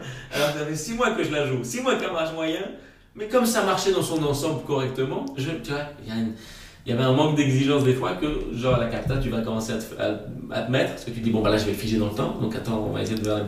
Donc, pour la capta, j'écris de nouveaux trucs, que le jour même, je fais plus ou moins bien, et que je garde, et en fait, en rodant, 2-3 mois plus tard, le passage est mieux que qu'un mois avant la capta, et que le jour même de la capta, quoi. Mais bon, c'est pas très grave, euh, parce qu'encore une fois, j'ai accepté, je travaille là-dessus, c'est que du travail, mais tu vois, ouais, quand la capta est arrivée, quand je l'ai fait, j'étais content.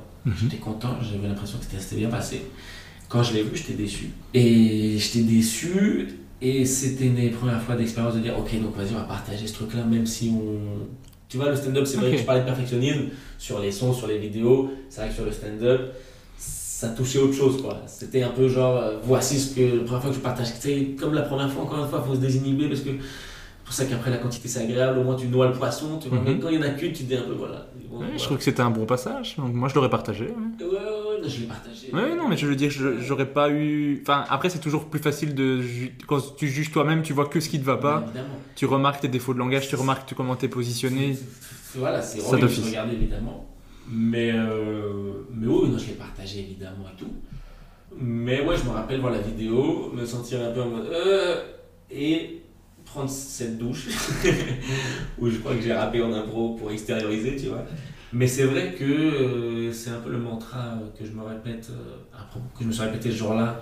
Et que c'est important, je crois, de se répéter euh, à tous les niveaux, en fait, autant dans l'échec que dans le succès, c'est que c'est du travail. C'est du travail. C'est pas qui je suis. Tu vois ce que je veux dire? C'est pas ma qualité humaine, ma valeur, c'est pas ça. Tu vois ce que je veux dire? C'est un travail, c'est des intentions de faire rire. Si ça fonctionne trop bien parce qu'on a travaillé pour, ça fonctionne pas, c'est que du travail, on va en refaire en mieux, tu vois. Mais c'est vrai qu'il faut pas dans l'échec se dire putain, je suis une merde, et dans la réussite se dire je suis un génie. Mhm. Les deux me paraissent euh, à perdre, quoi, tu vois. Ouais. Faut, faut avoir de la nuance, encore une fois. La nuance, tu vois, mais pour ta santé mentale, quoi, je Ouais. crois. Ouais, c'est clair. Après, en, en 2021, là, tu reprends la scène, t'enchaînes les plateaux au maximum et tu joues un peu partout. Moi, ce qui m'intéresse, ce serait de savoir quel est le, le lieu où tu préfères jouer. Putain, c'est dur. C'est dur là, je sais, est-ce que je fais une réponse de politicien Parce que, enfin, comment dire, sans vouloir être trop, trop prétentieux, mais j'avoue que j'arrive à avoir un équilibre qui est assez improbable de, parisien, qui est de jouer un peu partout, tu vois, et qui est pas forcément évident parce que quand même malgré tout les comédie clubs deviennent des des lieux avec des comme des identités ou des équipages quoi, tu vois ce que je veux dire. Et moi je suis genre je suis un pirate quoi, je suis partout euh, je navigue en mer tu vois. mais c'est vrai que du coup tu vois du coup ça me demande d'être un peu politicien. Pas vraiment. Ça demande aussi d'être simple quoi tu vois. C'est pas vraiment je, je, je, je suis pas malhonnête avec qui que ce soit. Mais euh, mais c'est quand même on m'a déjà dit franchement t'es chaud parce que tu vois Là, actuellement, les gens, souvent, ils font des choix, ils vont jouer là-bas et pas là, tu vois. Et c'est vrai que moi, j'aime bien essayer d'entretenir le, le partout. Avant, c'était aussi juste pour jouer partout. Maintenant, euh, faut que je fasse un peu des choix, des fois, juste en question de temps, parce que je peux pas être à deux endroits en même temps, physiquement. Ah, bien, J'aime j'essaie de créer un petit mythe comme quoi il y a- on est deux Louis mec. C'est- un jumeau magnifique, faut pas le dire. Là, t'es avec le bon, mais tout à l'heure, je vais aux toilettes, quand je vais revenir, c'est un pas moi. tu fais ta confiance. tu verras, il y a un grain de beauté là, Finalement, pas de pause euh, pendant le podcast. non mais ouais donc euh, le comedy club bah c'est vrai qu'on va dire en tout cas pour ce qui est des comedy clubs euh, de tous euh, je suis très heureux de faire mon 50 minutes au Barbès j'aurais pas pu le après il y en a plein qui ne proposent pas mais pour vraiment commencer ce travail là de faire 50 minutes je, je suis très à l'aise là-bas. C'est un peu le premier comedy club qui m'a accueilli comme dans un truc de tu vas jouer souvent et c'est pas genre euh, est-ce que j'aurai des dates le mois prochain tu vois. Pas le stress. Après ensuite il y en a d'autres qui l'ont fait euh, quasiment tous on peut dire. Mais que euh, mais en tout cas symboliquement ça c'était agréable tu vois déjà. Et ensuite la salle est faite de telle manière qu'elle est petite. Petite scène ça peut être désagréable si c'est trop grand j'imagine Euh, mais en tout cas ce qui est bien c'est que tu peux pas vraiment perdre les gens j'ai l'impression parce qu'ils sont tellement proches vous êtes tellement dans un truc cocon tu vois, il y a des scènes comme ça, t'as l'impression que tu les perds, c'est genre, oh putain, vous êtes loin. Tu ils sont juste là, mais ils sont dans le noir, tu les vois plus, tu, tu vois, tu te sens, t'es en hauteur un peu par rapport à eux, tu il y a un truc de distance, quoi. Ouais. Là, c'est tout petit, tu fais un pas, t'es, dans, t'es, dans- en- t'es sur eux, quoi, tu vois, il y a un truc, enfin, si- mal- métaphoriquement, quoi. Ouais. Du coup, tu peux pas les, il y a pas un truc où tu peux les perdre. Mais c'est un truc que j'adore aux Kings, par exemple. Ouais. Il y a ce, ce, truc, ce côté intime, ils sont super proches. Il y a vraiment des gens très très Ouais, proches. mais King, c'est, tu vois, c'est, par rapport au Barret, c'est, un- c'est très grand. le ok, d'accord. Tu vois, le plafond est haut, la scène est surélevée. Tu vois, la scène est grande, la scène du Barbès, c'est quand même un peu celle du Kings, un peu en arrondi, mais taille euh, moitié. Enfin, tu vois. c'est Ok, ouais. J'ai pas encore eu l'occasion Ouais. d'aller jouer au Barbès. euh. Mais je, je comprends après euh, le sentiment du Kings. Moi aussi, j'ai pris beaucoup de plaisir euh, quand j'y ai joué. Euh, euh, tu es bien aussi sur cette scène. L'arrondi aussi, je sais pas, quelque chose d'agréable. Tu peux peut-être faire quelque chose, il y a un truc dont tu allais chercher les gens, je sais pas, qui est similaire entre les deux. Ok, bah, le Barbès, ça marche. Le bar baisse. Et c'est vrai que même pour les poteaux, là, tu vois, quand on parle de débuter le 50 minutes, le format long, quoi, euh, des potes à moi qui. On parle du bar baisse parce que, ouais, tu vois, y a, la transition en tout cas est agréable, quoi, tu vois. C'est pas euh, je fais 10-15 minutes dans un comédie club et maintenant me voici une heure dans un théâtre où, Oui. putain, c'est différent, quoi. Là, c'est dans un comédie club. Tu sais qu'il y a un état d'esprit. Les gens, ils ont une bière, ils ont un chez bon, c'est bon, déjà, les, tu vois, les, attentes sont. On est, nourris dans tous les cas, donc les attentes sont un peu moins grandes. Tu vois, ils sont bien installés. Et puis de nature, euh, les gens qui vont au Barbès Comedy Club sont cool parce qu'ils sont allés à Barbès, qui, qui n'est même pas un Barbès, qui est à Châteauroux, et qu'il faut, tu vois, c'est- pas simple quoi d'aller là-bas. Il faut une certaine volonté qui fait que dans tous les cas, en tout cas, il y a une appréhension qui est cool. Tu vois.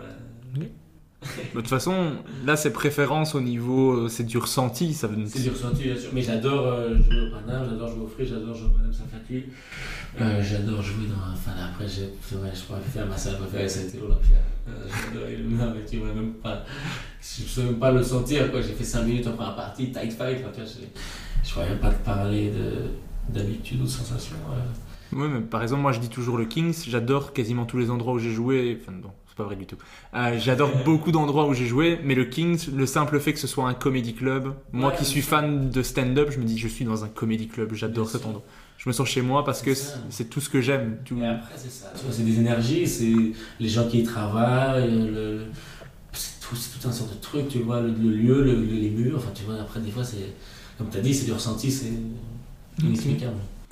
Et euh, on en a déjà pas mal abordé, mais en octobre, tu lances un concept que j'ai trouvé génial. On en a pas, on l'a pas mal abordé ici euh, pendant le podcast, qui est l'Octoshap. C'est-à-dire que, je vais expliquer comme ça, on résume un petit peu.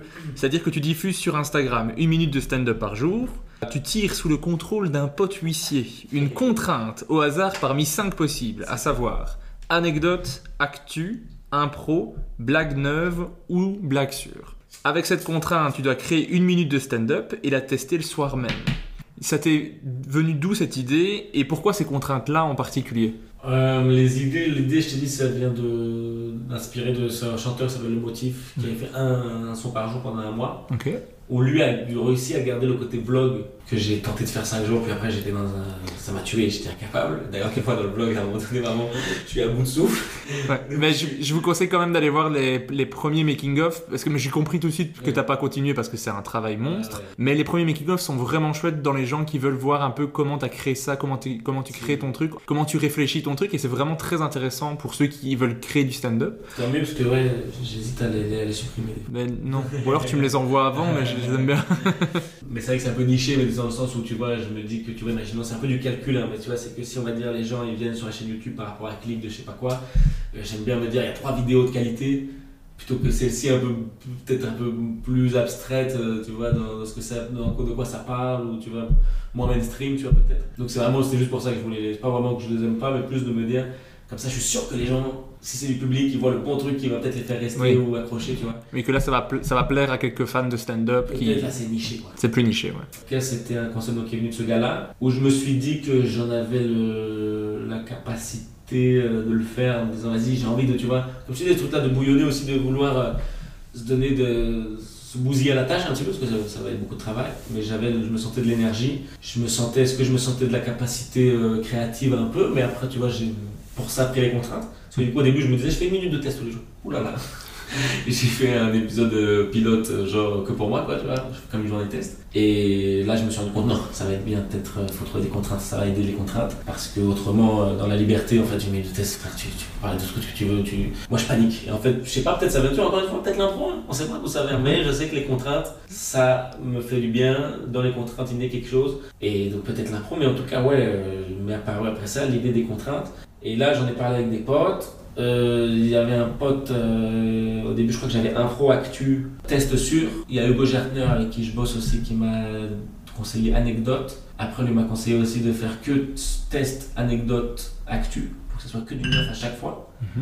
Donc ouais, anecdote, actu, impro, pardon, non c'est impro que j'ai fait sauter, Ouais. je sais plus. Anecdote, actu, impro. Lui il voulait que ça soit ces trois-là, et parce qu'il me disait test et sûr, c'est pas clair pour le public. Mais j'ai bien content euh, quand il y aura du sûr de temps en temps, ça va faire comme une journée de repos. Oui. Tu vois, je savais aussi ma capacité à vouloir me reposer. Mais en même temps, mettre une blague sûre et le diffuser, c'est aussi dire, ben, vous allez voir quelque chose. C'est un peu brûler sa blague dans le sens où les gens l'auront déjà vu. C'est ça. Donc Mais- il y, a- il y a quand même un truc que je trouvais cool d'avoir des blagues sûres dedans aussi. C'est ça. Mais la raison pour laquelle j'étais à l'aise avec le faire, c'est aussi des fois qu'il y avait des blagues sûres que j'avais mis dans des captas, Voilà. que j'étais pas forcément tout à fait satisfait. Donc encore une fois, c'est noyer le poisson, tu vois.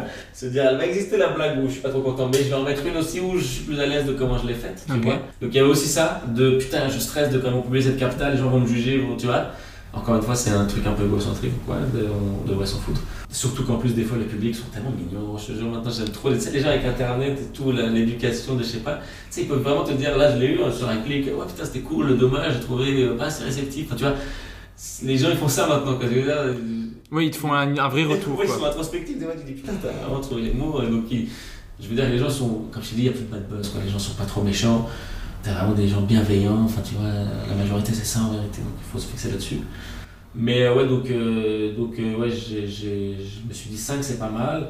Je voyais en gros comment pour moi c'était que sûr ça allait être du repos, un pro aussi, tu vois. Je savais qu'en tout cas, je n'allais pas avoir à écrire euh, quelque chose dans la journée, à fournir quelque chose, j'avais juste à venir et. Ouais, mais il fallait quand même réussir à avoir une impro et à la filmer et à être euh, suffisamment confiant pour la publier. Donc, ouais, quand même. Après, Moi, je, moi, je trouve, moi je, personnellement, je trouve la- la- la- le truc impro de la diffuser ah, pas si évidente quand même. Après, chacun, tu vois, aussi, comme on parlait tout à l'heure, euh, sa méthode de travail ou et puis ses forces ou quoi. Moi, c'est vrai que j'ai fait beaucoup de choses, beaucoup d'MCH, beaucoup de trucs. Et c'est vrai que l'impro, euh, j'ai dû progresser euh, et me sentir plus ou moins à l'aise, tu vois.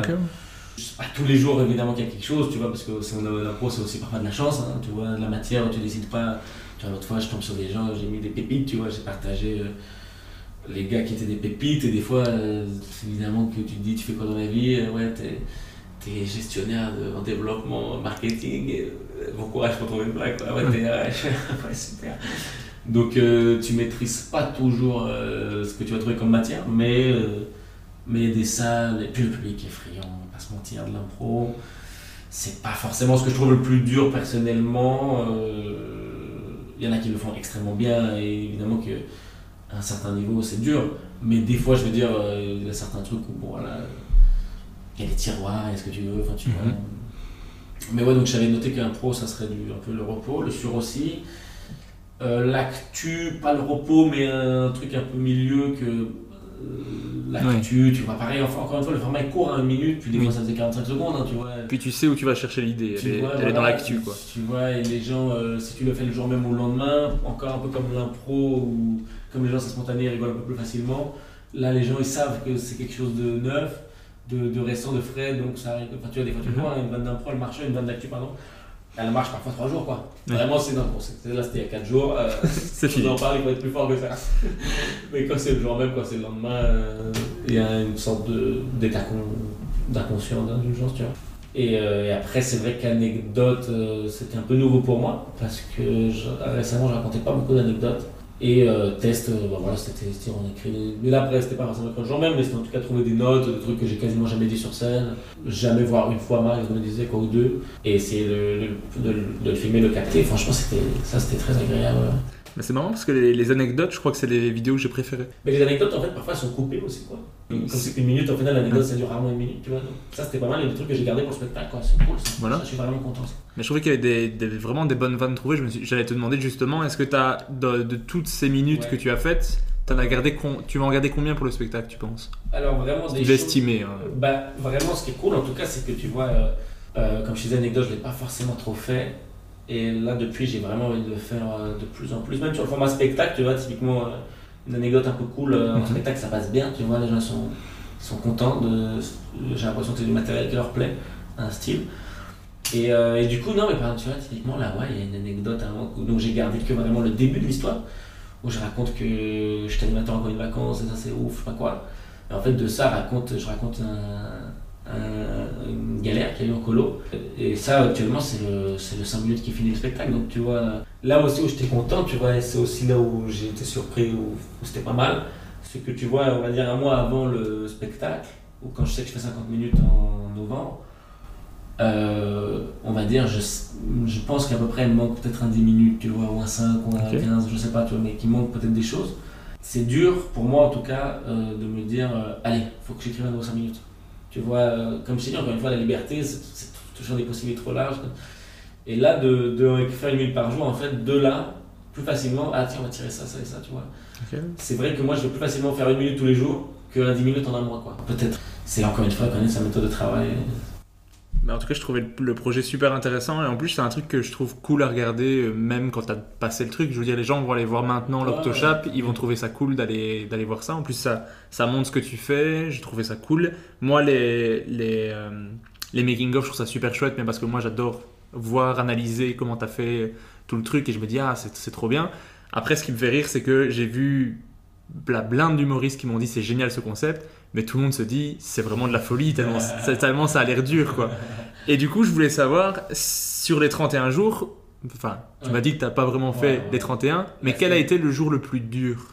Je crois que ça a été au début, déjà la veille, j'étais en mode je vais vraiment faire ça, peut-être je peux ne pas le faire. Tu sais, genre, j'avais promis à personne, quoi, tu vois, ça me concernait que moi et moi, quoi, tu vois. Oui. C'est vrai que le premier jour se lancer comme un truc, allez, c'est parti. Ah, une fois que tu l'as annoncé, c'est trop tard. Ouais, mais- après, il faut un peu. Ou alors tu vas juste passer pour un con, mais c'est pas. Moi j'aurais pu. Mais parce qu'il m'a- mais tu vois, comme je l'ai fait au final. La dernière semaine, il y en a pas eu beaucoup parce qu'il y avait d'autres projets, d'autres trucs et que ce qui prenait du temps, c'était tout le- l'autour aussi, tu vois, se filmer, isoler le truc, le sous-titrage, ça prend peut-être une heure, tu vois, pour une minute seulement, tu vois. Ouais, c'est.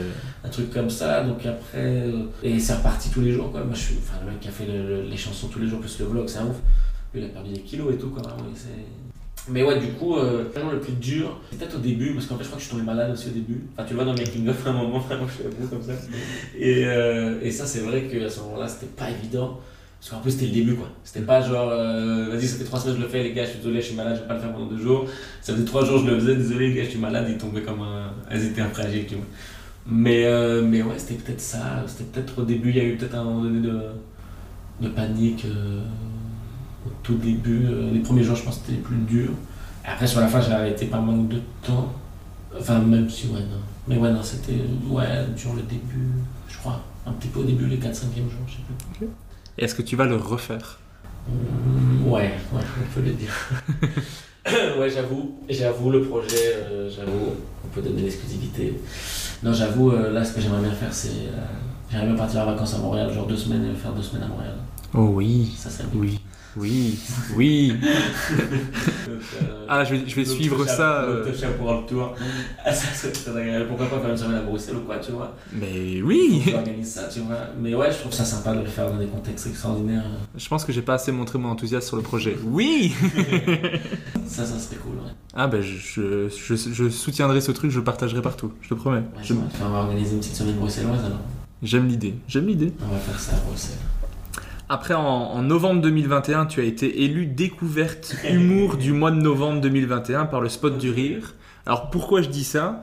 Déjà pour flatter ton ego, parce que je t'ai pas fait assez de compliments. Ça fait plaisir. Et pour inviter les auditeurs aussi à aller sur le site du Spot du Rire, parce qu'ils font des trucs vraiment cool. En plus, ils mettent en avant les humoristes, l'humour, et ils ont même parlé de mon podcast à un moment donné.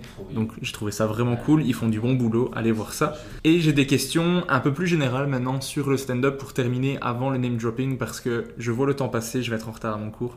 Ah, donc, question un peu plus générale, qu'est-ce que tu aimes le plus et qu'est-ce que tu aimes le moins Non, ce que j'aime le plus, en vrai, moi je t'avoue, j'aime le plus. euh, En vrai, moi j'aime bien écrire et, jouer, tu vois, les nouvelles blagues et tout, j'aime trop, tu vois. C'est un plaisir de, rigoler avec les gens euh, euh, d'un nouveau truc. j'aime, mais j'aime que. j'aime que Non, en vrai, j'aime tout, frérot. Qu'est-ce que j'aime pas Ça va, franchement, franchement, ça va. Il n'y a pas grand chose que j'aime pas. euh. En tout cas, là, actuellement, vraiment, en plus. À Paris, là, on vit vraiment une époque bénie, là, tu vois. Il y a vraiment beaucoup de comedy clubs. euh, sont, enfin, tu vois, Oui. là, tu commences maintenant, si t'es déter, euh, il y a moyen de jouer, quoi, tu vois. Il y a vraiment beaucoup de spots, en vrai, Mhm. maintenant, tu vois. bah, Nous, ça nous fait rêver parce que nous, si- maintenant, il y a moyen de presque jouer tous les soirs. Mais tu sais jouer peut-être une fois, voire deux fois, et c'est compliqué pour le moment encore d'arriver à jouer deux fois sur la même soirée. Mais des fois, j'entends des, des Parisiens qui me disent j'ai joué quatre fois sur une J'ai soirée. joué quatre fois. je trouve ça incroyable, Bien moi. sûr, mais là, c'est- Moi, quatre fois, c'est un mois, tu vois. Tu vois, c'est ouf. Là, j'ai joué quatre fois et euh, pas plus parce que je n'étais pas dispo pour les autres. Non, tu vois. Non, mais vraiment, quoi. Mais tant mieux en même temps parce que du coup, bah, il y a des gens qui se lancent et qu'il y a d'autres spots. Tu vois, à un moment donné, bon, bah, s'il y avait 50 spots euh, et qu'il y avait 50 comédiens qui avaient la dalle, bon, bah, tu commençais. euh, T'allais galérer pour avoir un spot, tu vois. Aujourd'hui, euh, il y a 200 spots, euh, tu vois, et, et c'est vrai que ben, j'ai l'impression qu'on peut évoluer et tout. Donc, non, non, ça, on, a- on aime bien l'outil. De toute façon, ce boulot-là, il faut l'aimer parce que si tu l'aimes pas, euh, il est dur. Un truc un peu absurde comme ça. Le fais pas, hein, si t'aimes pas. C'est pas- ça, il faut. Des fois, je me pose la question de. de je vannais les gars, tu vois, c'est des angoisses de, de parler de ça avance un peu, tu vois. Si je disais, bon, en tout cas, si ça doit s'arrêter, euh, l'ascension, genre les avance un peu, ou si même on doit régresser, c'est pas grave.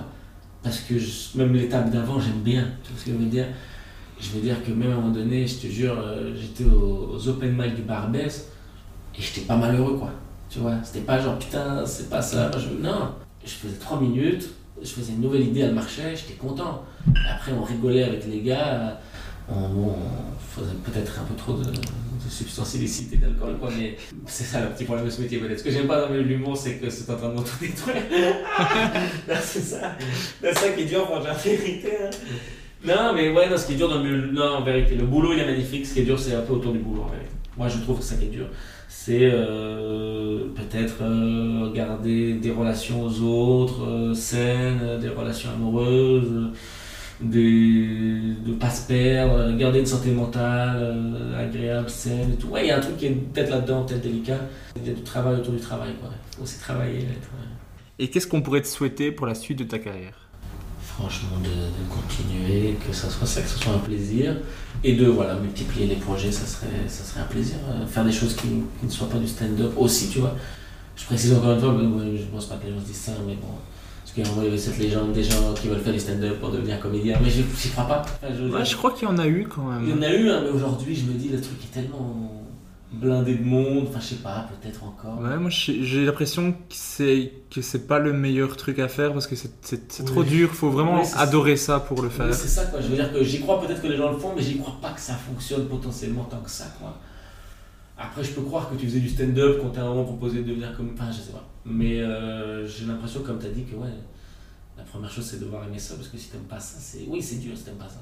Ouais, c'est déjà dur quand t'adores ça. Donc ouais, c'est euh, déjà dur, évidemment, parce que là, ça fait genre, le gars il se couche tous les jours sur un. Non. Mais on va dire que, comme je t'ai dit, peut-être ça me fait moins profiter des joies parce que je me dis que c'est du travail. mhm. Mais au moins, ça amoindrit les échecs. C'est que maintenant, je sais que, que quand je bide, ouais, je vais mal dormir, mais demain, ça ira mieux. J'ai juste hâte de me réveiller.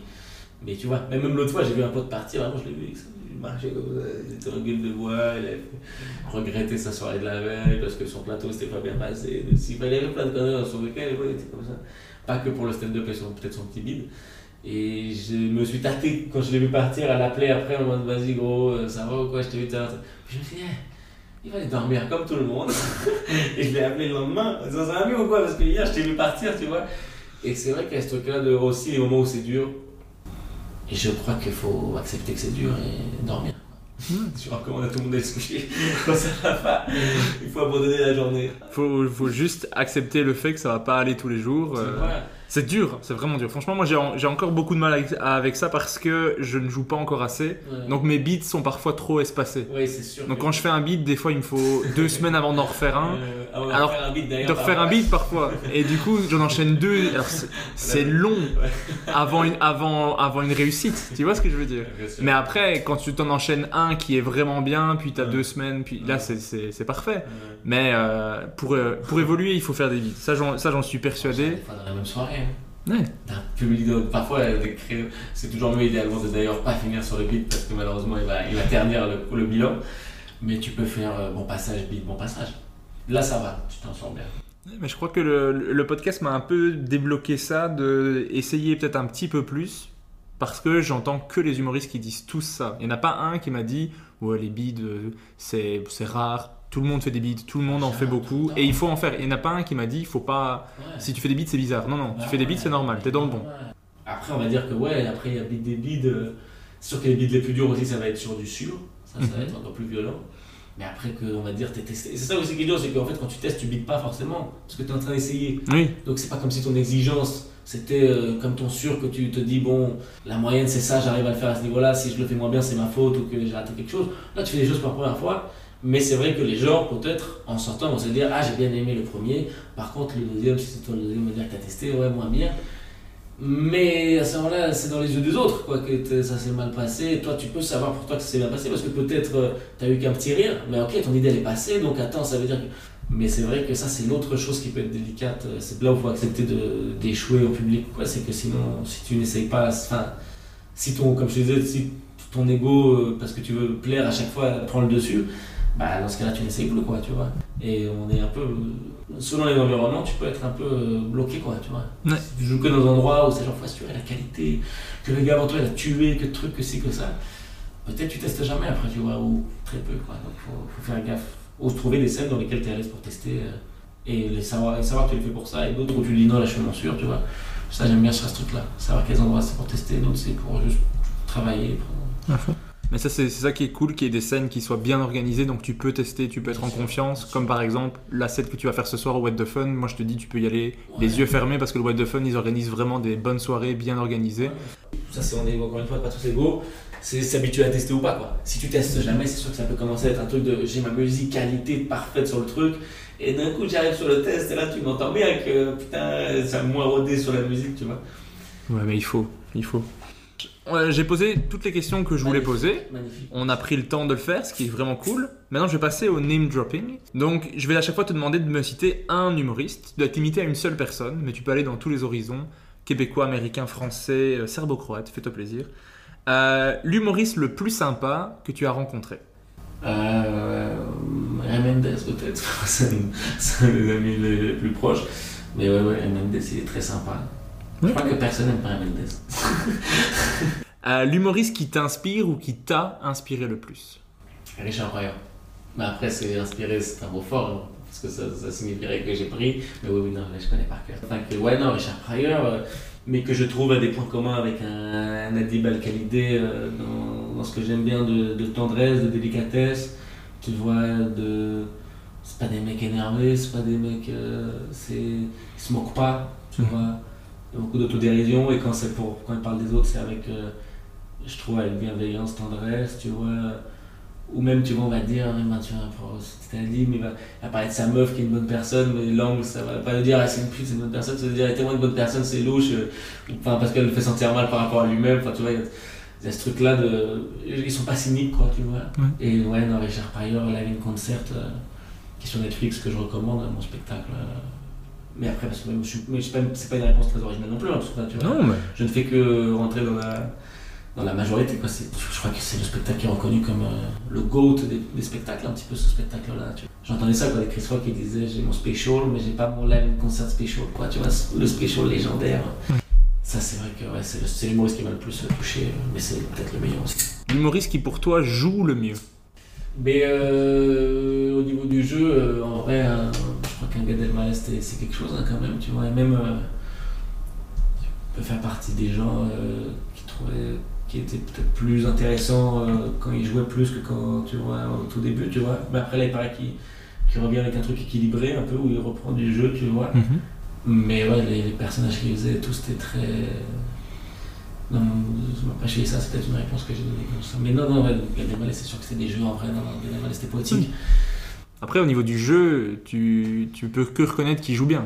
Après, Après, le jeu, c'est, tu vois, en fait, le jeu, après, c'est une question un peu abstraite parce qu'en même temps, tu vois, euh, Louis C.K. joue très bien. Mhm. Tu vois ce que je veux dire? Ah ouais Si tu le regardes comme ça, tu te dis, mais non, mais en fait, si. Enfin, tu vois ce que je veux dire? Après, les jeux, en, en- en humour, on- le jeu, c'est parfois, c'est pas forcément.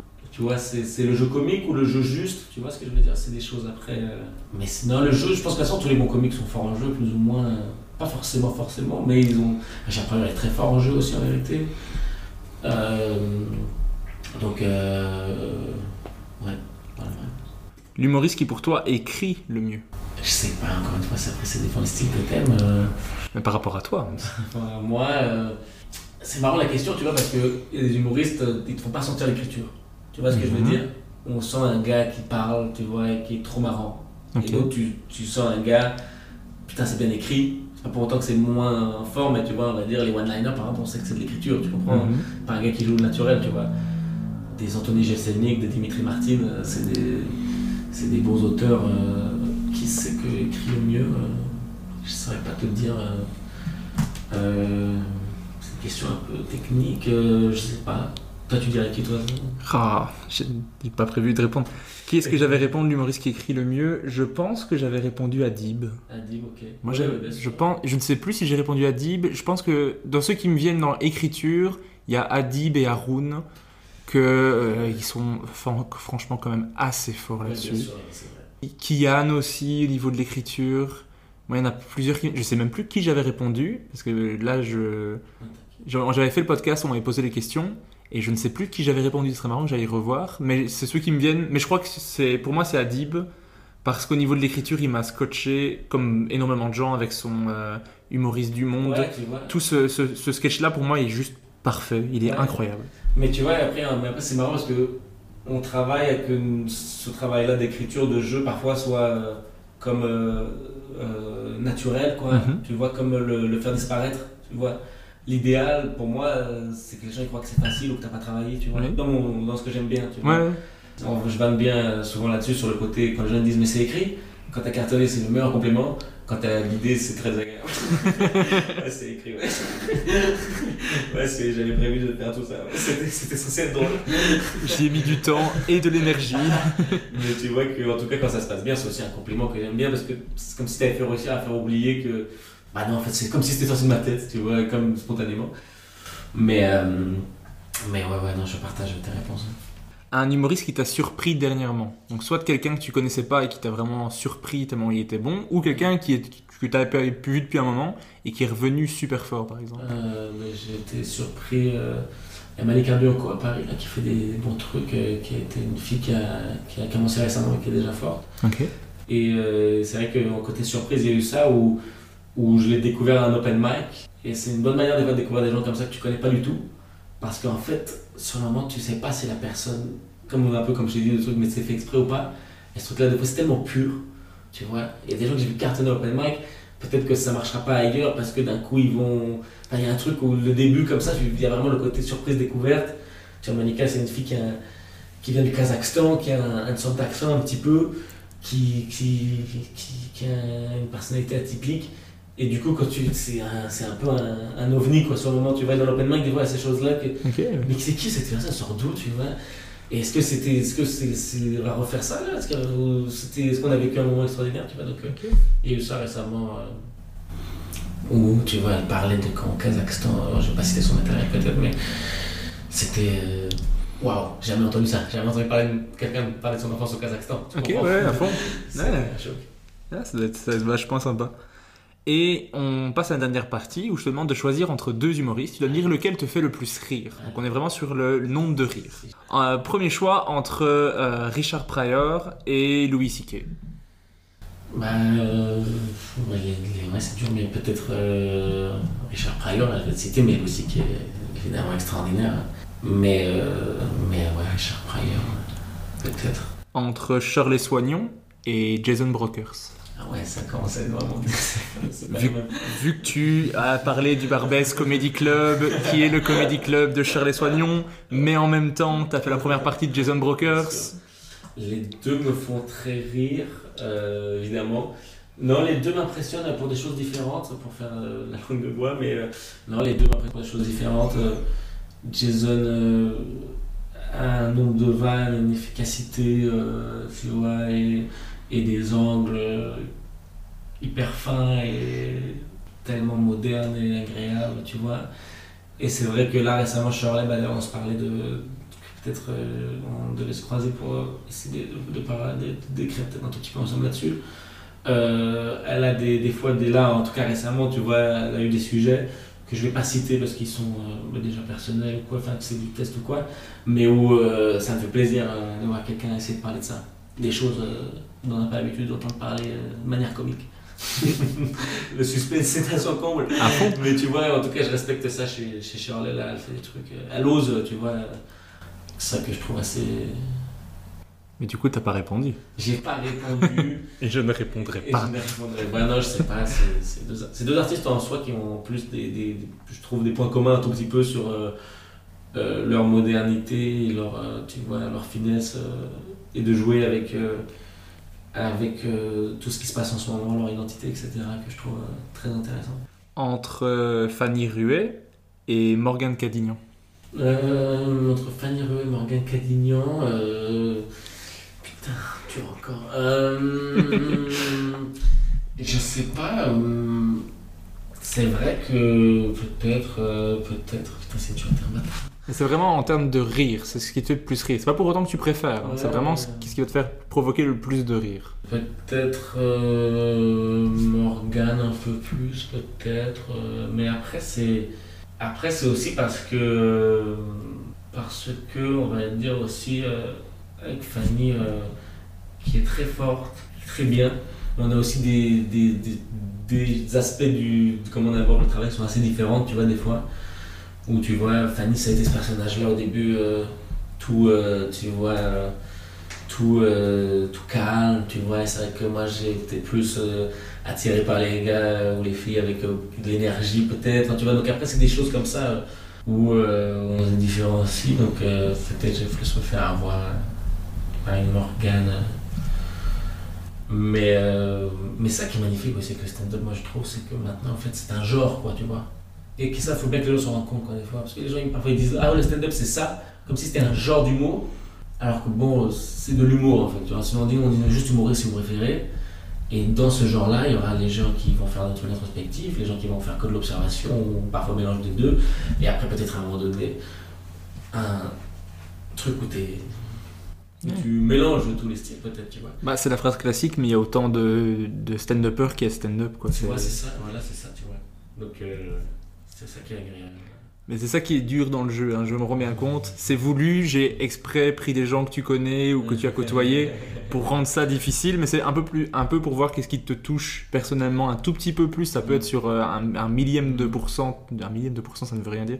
Euh, mais euh, c'est vraiment une petite Après, touche en plus. En même temps, là, c'est très dur de répondre aussi, parce qu'en vérité, c'est deux personnes que j'ai croisées. On a joué ensemble avec Fanny, on a fait les 30-30. Morgan, on a joué ensemble à l'époque au Lost Crew et dans des plateaux. Mais c'est vrai que c'est pas des gens que je croise souvent. Là, tu vois, la dernière fois que j'ai vu Fanny, bah, c'était peut-être au 30-30, donc typiquement, je la regarde peut-être pas avec euh, beaucoup d'attention. Mhm. Parce que bah, je suis dans mon truc de je viens de sortir de scène où je l'ai joué, tu vois. Et Morgan, ça faire vraiment plus d'un an que je l'ai pas vu jouer. Quoi. Donc, c'est pas forcément. On va prendre des gens que tu vois jouer alors. Entre Tania Dutel et Pierre Thévenoud. Euh, Pierre Thévenoud, Tania Dutel, euh, encore une fois, peut-être c'est maladroit, mais c'est. Là, mais tu vois, c'est vrai que Tania va avoir ce truc-là d'énergie un peu plus euh, Calme. calme, et c'est vrai que c'est pas forcément le truc qui me, qui me touche le plus. euh. Après, c'est pas vrai, ça dépend des fois. euh. Mais c'est vrai que, ouais, moi, en tout cas, en tant que, en- pour vraiment que ça me fasse, tu vois, en tant qu'humoriste, je vais apprécier. Mais le côté que le gars euh, met, quoi, comment dire, c'est, il m'a eu, quoi, il m'a fait rire. Mhm. C'est vrai que du coup, peut-être dans le calme, il va moins me. Tu vois ce que je veux dire me... Te surprendre et ça te- va moins tabasser, quoi, peut-être, dans, le, dans le rythme. Ou putain, van, van, van, van, van, ah ouais, la troisième, je l'ai pas vu venir. Tu vois ce Ok, que je ouais. veux dire? Peut-être, tu vois. Ça va t'emporter un petit peu plus, ce qui va Ouais. provoquer un rire Tu plus, vois, plus sonore. ou- avoir le temps de. Tu vois, c'est vrai qu'on peut jouer à ce jeu-là. Tu vois, les gars qui font des one-line mais parlent très lentement, tu peux te dire, attends, ça va être quoi la chute? Tu vois, t'as le temps d'essayer de voir un tout petit peu. Tu vois. Entre euh, Roman Fressinet et Adib Al-Khalidé. Je, je pense que je vais répondre, bah, comme on a cité plein de fois depuis le début à Dim, euh, même si Roman, est, là j'ai eu l'occasion de, de revoir son spectacle au début et tout, euh, c'est très très fort. euh, L'efficacité, le nombre de vannes, le nombre de bonnes idées est énorme, tu vois. Il y a vraiment beaucoup d'idées, vraiment beaucoup de blagues, vraiment beaucoup de mini-angles, tu vois, c'est ça qui est fort. On parlait de ça des fois de accumuler des, mini-angles, des fois, tu vois, nous, des fois, on va prendre un sujet, on essaie de les tirer, peut-être c'est une bonne idée, parfois, pourquoi pas, tiens, tu gardes ça, c'est deux vannes, mais tu vas trouver une anecdote, ou tu vas trouver un moment donné où tu fais comme une parenthèse, tu vois, et qu'au final, plein d'angles, plein de sujets. Roman est très très fort, je trouve ça, il a des idées de putain, j'aurais kiffé avoir la même, il y a plein de trucs comme ça, tu vois. Ouais. Putain, je suis jamais de cette idée. Et, mais c'est vrai que sur le ton, euh, Adib va peut-être un peu plus me toucher euh, dans son introspection peut-être, dans son dans la catharsis aussi, tu vois, parce que quand- encore une fois, c'est moi j'ai beaucoup aimé l'humour pour ça. Euh, la catharsis, tu vois, Richard Pryor, ça a été ça aussi. Pas parce que je suis un homme noir des années 70 et que mon père est Mac et que ma grand-mère me frappait. Et non, pas du tout, tu vois. Mais c'est vrai que sur, euh, par exemple, là où on a pu se retrouver, c'est des sujets universels, la sexualité, tu vois, dans son 10 minutes euh, de sexualité dans in Concert. Euh, vraiment pour moi, tu vois, comme je dis, je dis le mot sexualité, c'est pas des blagues de cul quoi. Il parle de la sexualité, de ce que ça implique, de ce que la difficulté de c'est. Moi je découvre ça à 18-19 ans, je suis angoissé et c'est genre oh là là, quel plaisir, c'est c'est du beau au cœur. Et, euh, et c'est vrai qu'à Deep, je peux retrouver un truc comme ça de ton, euh, de, dans mon idéal. euh, les gens ils viennent voir le spectacle et peut-être ils se reconnaissent sur une chose ou deux ou ils s'allègent, tu vois. La catharsis, s'alléger, c'est vraiment un idéal. Raconter aux gens, voilà, je suis pas une très bonne personne tous les jours, mais c'est normal. Vous aussi, moi aussi, comme tout le monde. N'inquiétez pas. Si vous avez, si vous, si vous déjà vous posez la question, c'est que vous avez bon fond. Mais les, les deux sont incroyables. hein. Franchement, Roman Fressinet, j'ai vu son spectacle, j'ai pleuré de rire. Adib est incroyable dans tout ce qu'il fait. Mais je pense que même Roman dirait Adib. Donc je pense pas qu'il va t'en vouloir parce que je, je- moi, c'est d'ailleurs grâce à Roman que j'ai découvert Adib. Ouais. Ce qui est rare que je découvre un Québécois via un humoriste français parce que d'habitude je connais plus les Québécois que les Français.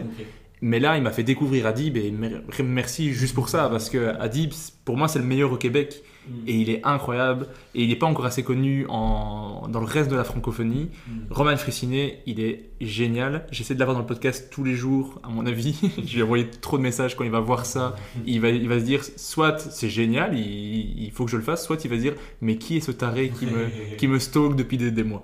Mais bon, ça c'est mon problème à moi.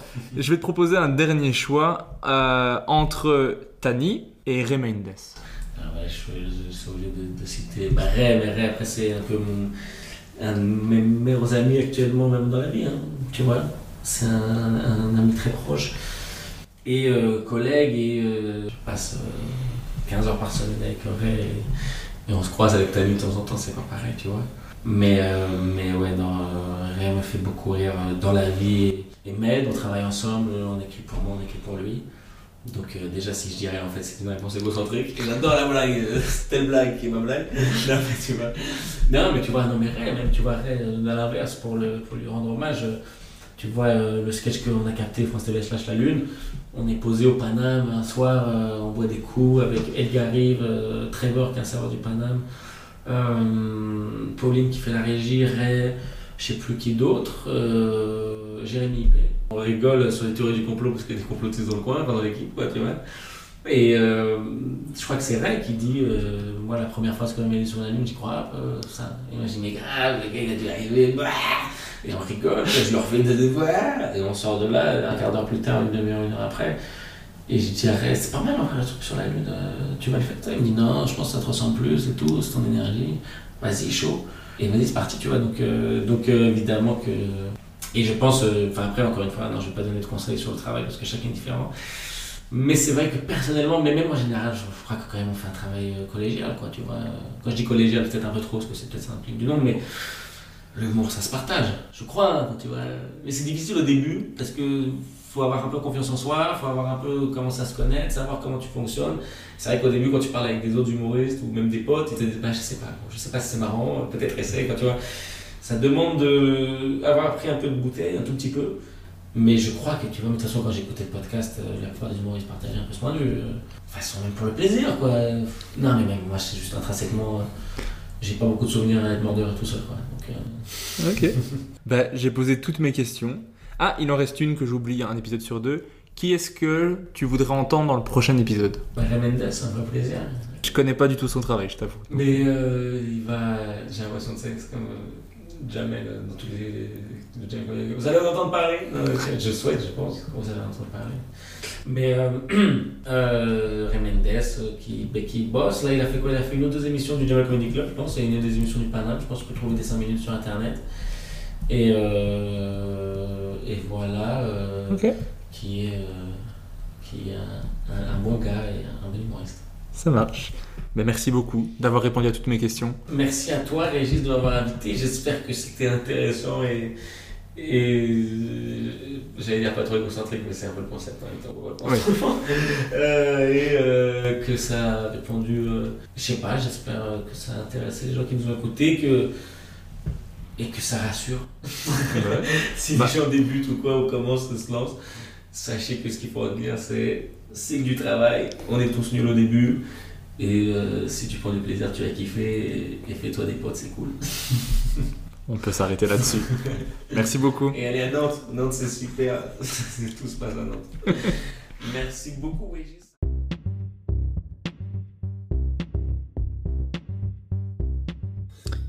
Merci d'avoir écouté Humeur Humoristique. N'hésitez pas à donner votre avis, à vous abonner et à le partager autour de vous.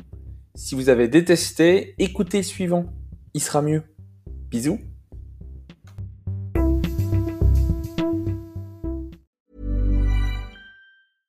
Mom deserves the best, and there's no better place to shop for Mother's Day than Whole Foods Market. They're your destination for unbeatable savings, from premium gifts to show-stopping flowers and irresistible desserts. Start by saving 33% with Prime on all body care and candles. Then get a 15-stem bunch of tulips for just $9.99 each with Prime. Round out Mom's menu with festive rosé, irresistible berry chantilly cake, and more special treats. Come celebrate Mother's Day at Whole Foods Market. Hi, I'm Daniel, founder of Pretty Litter. Did you know cats tend to hide symptoms of sickness and pain? I learned this the hard way after losing my cat, Gingy. So I created Pretty Litter, a health monitoring litter that helps detect early signs of illness by changing colors, saving you money and potentially your cat's life. Pretty Litter is veterinarian developed, and it's the easiest way to keep tabs on your fur baby's health right at home. Go to prettylitter.com and use code ACAST for 20% off your first order and a free cat toy. Terms and conditions apply. See site for details.